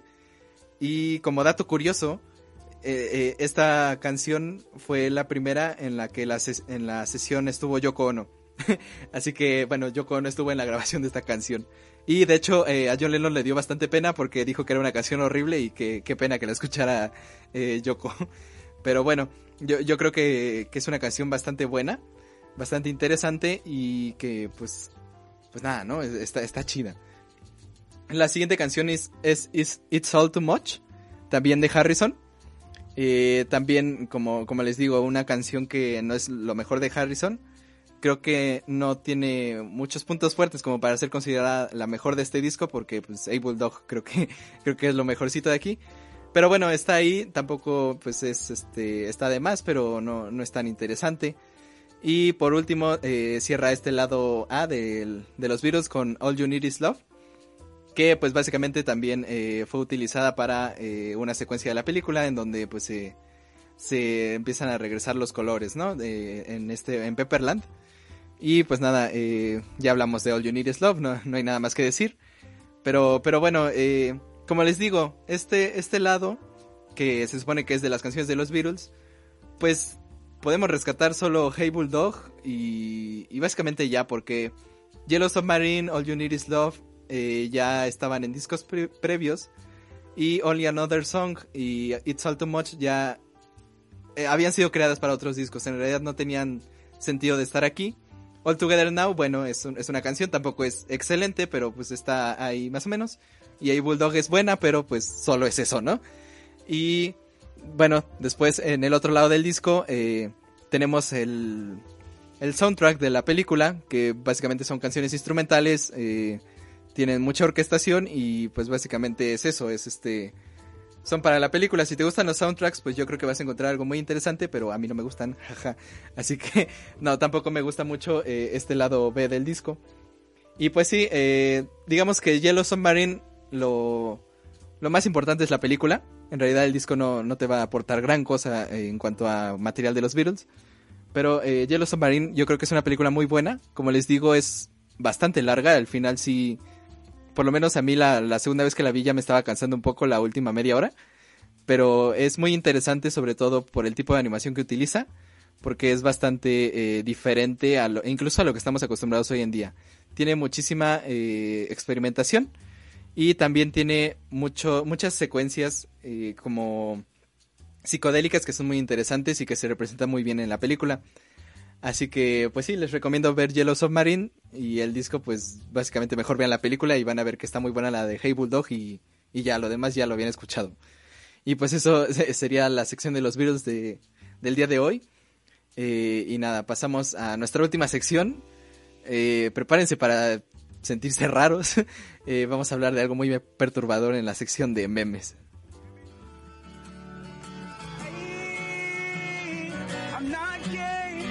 Memes.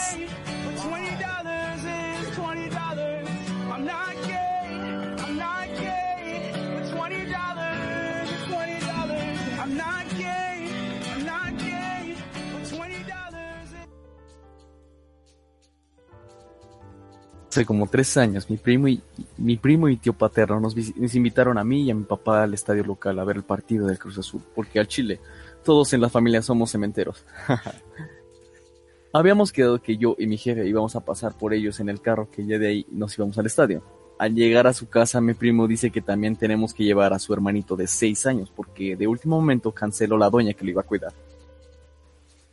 Allí, como pudimos, lo colamos al estadio total. Si nos la hacían de de refuego, pues comprábamos una reventa. El caso es que acabó el partido, los pendejos perdieron 1 a 0. y pues ni pedo. Perdieron el, in- el invicto. También entonces ya íbamos de regreso al cantón de mi tío para dejarlos.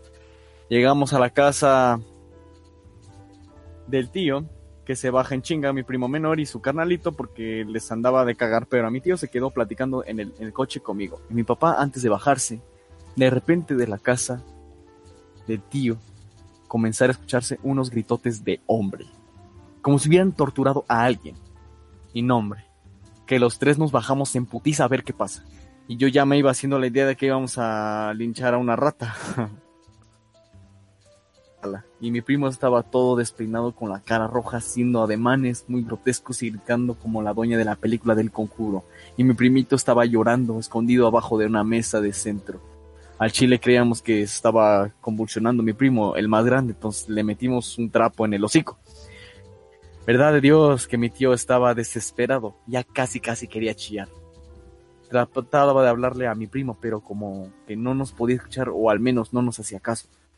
Luego lo amarramos con mecates a una silla y ahí gritando y contorsionándose, pero ya después de un rato se cayó y se puso a llorar en silencio. Seguimos tratando de hablarle, pero parece que no nos entendía. Que todavía andaba chillando, pero ya andaba más tranca. Le preguntamos qué pasó y dijo que cuando llegaron vieron a un perro comiendo cereal con cuchara. No, hombre. Vieran cuando dijo eso mi primo grande otra vez se puso de loco a la verga, entonces ya le, ya le hablamos a la ambulancia porque no sabíamos qué hacer.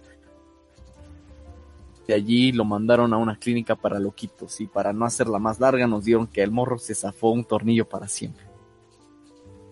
Con el calor de la situación creímos que mi primito se estaba expresando mal, pero después de unos días y ya con más calma, cuando le preguntamos, nos volvió a decir que cuando llegaron vieron al perro comiendo cereal con cuchara. Mi tía casi a diario después de lo sucedido se ponía bien pinche histérica. ¿A qué chingado se refería con el morrillo, con eso del cereal con cuchara? Hasta que el niño se hartó, dibujó que vieron cuando llegaron al puto perro de la familia sentado en la silla del comedor comiéndose un plato de cereal usando una cuchara.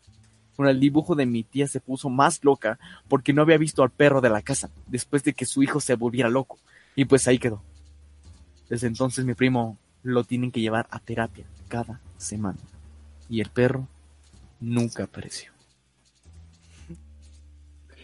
As- Así es, amigos, hemos llegado a la sección de los memes. Aunque esto sonaría un poco como sección astral, ¿no? Estamos hablando de los memes. Y primero quiero apelar a ustedes, mis amigos, porque vamos a hablar de el perro comiendo cereal con cuchara. Díganme, mis amigos, ¿qué, qué saben de esta maravilla, de esta gran leyenda, de esta gran obra y ensayo literario como el perro comiendo cereal con cuchara. Freddy, tú lo acabas de leer, dime qué sabes de esta magnífica obra. Ay, pues la verdad, siéndote sincero, no conocía mucho la historia del perro que comía cereal con cuchara, pero después de leer todo esto, he quedado atónito. Ya no me puedo imaginar por lo que está pasando esta familia. Una maravilla de la lírica, bueno, de la prosa, de la prosa contemporánea que tal vez no estamos tan listos, no estamos preparados para tener la conversación, dijeran hoy en día, de lo que es el perro comiendo cereal con cuchara. Y bueno, eh, para esto vamos a hablar del origen, por así decirlo, de esta cosa. Ah, este texto, tal y como lo acaba de leer el buen Freddy, es un es un como es parte de una de un post hecho por un sujeto llamado Samuel Trejo. Su perfil en Facebook y su página tienen la característica esencial de que se dedica a hacer relatos y, e ilustraciones muy bizarras, muy ¿cómo decirlo? Muy desde el ámbito shitpostero hasta lo más bizarro, como hay mucho contenido de esa naturaleza últimamente. Está bien o está mal, no lo vamos a juzgar. Pero bueno, uh, prácticamente, como, como Freddy lo mencionó, esto nos cuenta una historia acerca de cómo encontraron a una familia, llegó a encontrar a un perro comiendo cereal con cuchara. Aquí nos preguntamos, ¿cuál es el problema con que un perro coma cereal con cuchara? Las historias surgen, uh, la crítica nace, y bueno, uh, yo creo que de entrada, de entrada, partiendo del hecho de que todo esto fuera real, por, entre comillas, yo me pregunto, si ustedes vieran a su perro comiendo cereal con cuchara, ¿qué, ¿cómo reaccionarían? O sea, ¿cómo, qué, ¿qué pasaría? Ustedes, ustedes que tienen perros. yo no. Pues mira, yo, yo, yo creo que al principio me sacaría de onda. Pero después como que puedes lucrar con, con eso, ¿no? Entonces, pues, le tomas videitos, lo subes, lo ves viral y pues, ya. Es que sería un video perfecto de un video perfecto de what the fuck, uh, mi perro comiendo cereal con cuchara, no te voy a mentir, se ve muy fresco y te vuelves viral, o sea, pero creo que todos pues, todos aquí tenemos perro, ¿no? Entonces, de, de no. hecho uno suena mucho, es casi miembro del podcast, pero yo creo que deberíamos repensarnos la idea de lo que es el perro comiendo cereal con cuchara. Uh, pues yo les diría, uh, yo les diría que pensemos un poco qué podría ser, porque de repente uh, han surgido teorías de que en realidad este era un demonio encarnado en el perro que ya había asesinado, pero simplemente se apropió de él. Un poco como hemos visto la posesión animal en teorías que verán en, una, en unos días, acerca del nahualismo, por ejemplo. Pero yo creo que, bueno, yo creo que esta historia se adhiere a un género literario que están haciendo ahorita, que es como la narración, la narración bizarra animal, que es prima hermana, por ejemplo, de la gran narración que hablaremos próximamente de la rata con Tiner. que ahorita que comentas eso, eh, nos comentaba Frank 449 que está más chida la historia de la cabra y también comentaba Fisecto 1 del de la rata. Eh, sí. En efecto, yo, yo, he visto que eh, existe ya, bueno, ya se está considerando como una trinidad de historias bizarras. Esta, estas tres historias, la, el, el, perro con la cuchara, eh, la cabra de dos patas y la rata con tiner. Entonces, creo que sería perfecto que en iteraciones eh, posteriores del podcast abordaras estos temas. Sí, vamos a hacer la miniserie eh, de cada uno de estos ámbitos. Va a ser incluso una lista de reproducción Pero bueno, hablando de reproducción, el asunto de la rata con tiner y el de la cabra con dos patas han sido pues ese han sido unos hitos muy importantes en la narrativa contemporánea unos hitos por supuesto. Entonces más allá de más allá de ver qué puede significar yo creo que hay que hay que administrar la cómo decirlo hay que aprender la gestión de la gestión de este contenido que yo creo que van a venir mejores cosas yo creo que no, no va a ser una trinidad, yo creo que simplemente estamos viendo pequeños picos de una estrella gigante, de que van, que van a ser el crisol de una maravillosa narrativa que nos espera y nos está guardando. Justo en esta época en la que el claustro, el claustro pues fomenta el crecimiento y el desarrollo intelectual, eh, yo creo que va a surgir una nueva narrativa, nuevos géneros literarios y estamos en la presencia de algo maravilloso que, bueno, existe también esta e, e, este movimiento de ten cuidado con los cereales que compras, ¿no? Porque si compras Choco Crispies, tu perro se te va a morir si se lo come con cuchara. Es chocolate, bueno, cualquier cereal de chocolate, ¿no? Entonces, tengan, cuidado. Igual no compren leche con chocolates porque, o sea, el perro ve las cosas gris. Entonces va a decir, ah, es la misma leche. Entonces, no, no, no.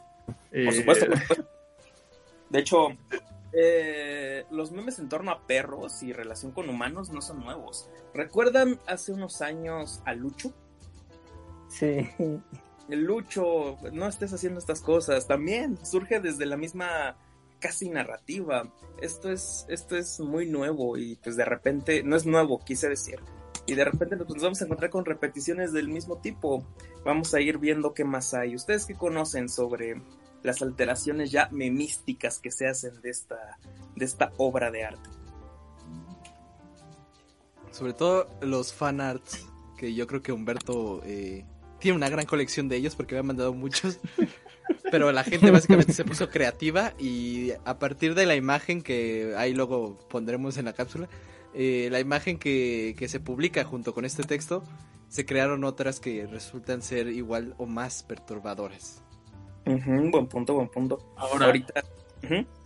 ¿Es perturbador si el perro Bermúdez come cereal con cuchara? Mm, Yo creo que ese es un buen debate. Sí, sí.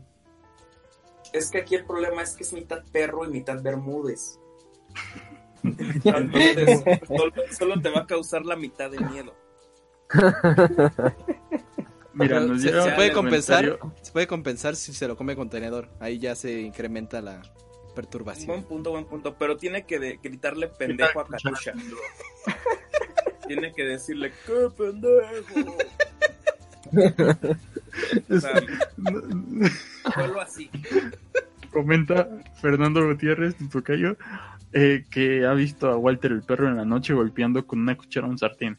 Cree que moriría ese día después de ver ese video. Y dice Christopher Santiago que su gato hacía algo peor, que chupaba focos. No, su gato ya, le entraba al, crico también, lo siento, hermano. es un gato creo ya Está haciendo el ensayo, ya está haciendo el ensayo literario para una nueva obra. El gato cricoso. gato cricoso. que le entraba el, foco. Nos llegó un comentario de Frax SSG. Hola. Eh, que si podíamos reaccionar a un tema. Gracias por seguirnos. ¿sí? Que si podíamos reaccionar a un tema, pero pues no nos dijo cuál tema, entonces. Ya le estoy preguntando y no dice, entonces. Yo creo que tienes unos, tienes unos minutos para decirnos cuál tema.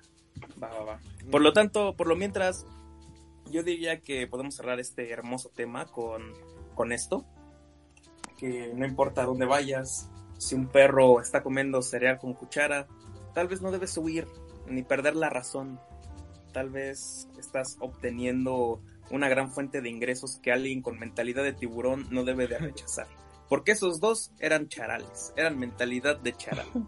Pero un verdadero escualo, así mismo cromarrifles de biovagabundo López Gatel. Rompe compas, compas de López Gatel. Que come chocolate abuelita en barra. Exacto. Ah, el vaquita desde la caja pues no lo permitiría y aprovecharía esta gran oportunidad de generar ingresos con sencillas aplicaciones. De la comodidad de tu casa. Eh, eso, eso ha sido todo. Me, me retiro. Gracias. Muy bien. pues muchas gracias por tremenda información. Eh, muchas gracias a todos los que nos estuvieron escuchando. Eh, por ahí no sé si, el señor Humberto sepa, pero por, pues allá en Twitch, en YouTube, en Facebook, ahí saludos a todos, a, a los que estuvieron activos por ahí. Eh, les mandamos un saludo, gracias por, por acá eh, fomentar la charla para que nos echemos unas buenas risas. Y... Ya vamos a comentar los que no son demasiados. Entonces, son eh. Hola. Muchas gracias por haber escuchado. Coqueta Vidal, muchas gracias por seguir el podcast. Hola. Eh, eh, ¿Quién no más está por aquí? Era Christopher Santiago. Chido. Salud. Salud Corona. y gracias, gracias. Fernando. Gracias por El también. No, el otro. Jiménez, Ah, em, Salma Rueda. Saludos. Salma, hola. Eh, ¿Quién más es? Hola, Jaime. Este... ¿Quién más estuvo aquí? ¿Quién más? Creo que me falta Fernando Gutiérrez o Jiménez. No me acuerdo cómo era. Fernando Colunga. Fernando Colunga, saludos. Fernando Jaime Camil. Dos puntos. Jaime Camil. Camil. Frank 994 y Frax SSJ. Muchas gracias por haber escuchado eh, tremendo podcast del día de hoy que nos aventamos. Y nos comenta igual que esto de Santiago. Gracias, mis penes, que estén realmente frescos. Ah, pues eso, man, eso intentamos. Claro. Y Eso, bueno, no sé, ¿algo más, Humberto? O ya, esa sería tu despedida. Mm, Mi despedida es que manténganse calientes estas vacaciones de Semana Santa. Pero en la, en la Semana Santa no, porque se mueren, ¿eh? No, no, no, no. No coman Doritos Diablo tampoco en la Semana Santa, se van a Ah, morir. sí, están prohibidos. Eh, bueno, eh, Fernando, eh, después de tremendo memazo, ¿qué, ¿qué más tienes que decirnos la noche de hoy? Pues nada más que deseo que tengan muy buenas noches, que eh, no se desvelen, no se desvelen jugando cosas con cubos.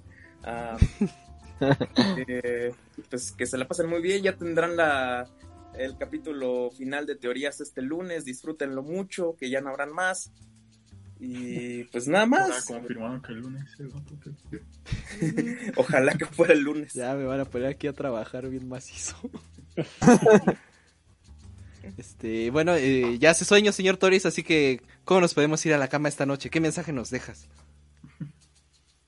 Ah, pues el, les recomiendo que vean un tutorial en YouTube, ahí están, este, ¿Cómo pero dormir? bueno, por lo que sé por experiencia, este, suben a la cama, se acuestan en posición, este, bueno, horizontal, ya sea boca, yo recomiendo que sea boca arriba porque boca abajo pues, te ahogas, este, y cierras los Dale. ojos y, y piensas, eh, este, en algo bonito, ¿no? O, o cuentas o, o reflexionas sobre lo que pasó come y el cereal, ¿no? culto podcast. Y pues ya eso sería todo el tutorial. Este, yo me despido y nos vemos la próxima semana. Muy bien, ya, aquí ya te, te ayudamos con lo que quieras, amigo. Aquí ya te, te damos información de, de lo que necesites. Eh, pues nada, eh, el, se- el siempre tardío, eh, nunca especial, señoritos. ¿qué, ¿Qué más nos tienes que decir el día de hoy? Bueno, pues de hecho yo quería decirle a Toris que si, si, si duermes boca arriba, sueñas, ¿no? O bueno, yo, yo siempre he tenido como esa idea de Sube que... el muerto. Ajá, exacto, o sea, si duermes boca arriba, o sea, recuerdas tu último sueño. Pero yo siempre que duermo de lado, o sea, nunca, nunca sueño, y nada más cuando duermo boca arriba, sueño. Entonces, No, a mí me pasa algo bien raro cuando duermo con los brazos cruzados, así como Ah, si chido. estuviera muerto, como si estuviera en un ataúd, como Ajá. que me da una descarga eléctrica, entonces ya no, ya no hago eso porque, porque me da una descarga eléctrica fea. Ayúdenlo, banda. Ayuda, se me siento raro. Es que, de hecho, es muy curioso porque a mí me pasa que yo escucho cómo respiro cuando duermo. Entonces, está, también me da medio cosa. Y es que pues yo siento que respiro bien, pero de repente escucho como un...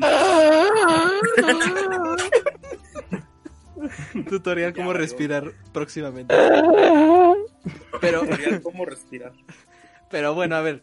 Para irnos con una voz sensual esta noche, señor Freddy, por favor, despida este podcast. Ay, yo, por cierto, yo Pues- también me voy, adiós. pues muy buenas noches tengan todos ustedes, los que nos escucharon. Ojalá les haya gustado la historia del perro que come cereal con cuchara. Y pues, pues buenas noches otra vez, que tengan que descansen. Y ya recuerden el tutorial de Toris. No pueden hacer nada mal porque si Toris lo hace, todos podemos. ¿Recomendaciones? Esto ya es ya se acerca Semana Santa. Escuchen el episodio de Semana Santa que tenemos por ahí. Es el episodio 100, me parece. Muy en pañales todavía el podcast estaba. Y que tiene rabillo. copyright, tiene strike de copyright. copiar por la. Así que que valga la pena, banda. que valga la pena. Disfruten ese episodio y Frank 449 nos dice que apliquen la de Vladimir. Vámonos.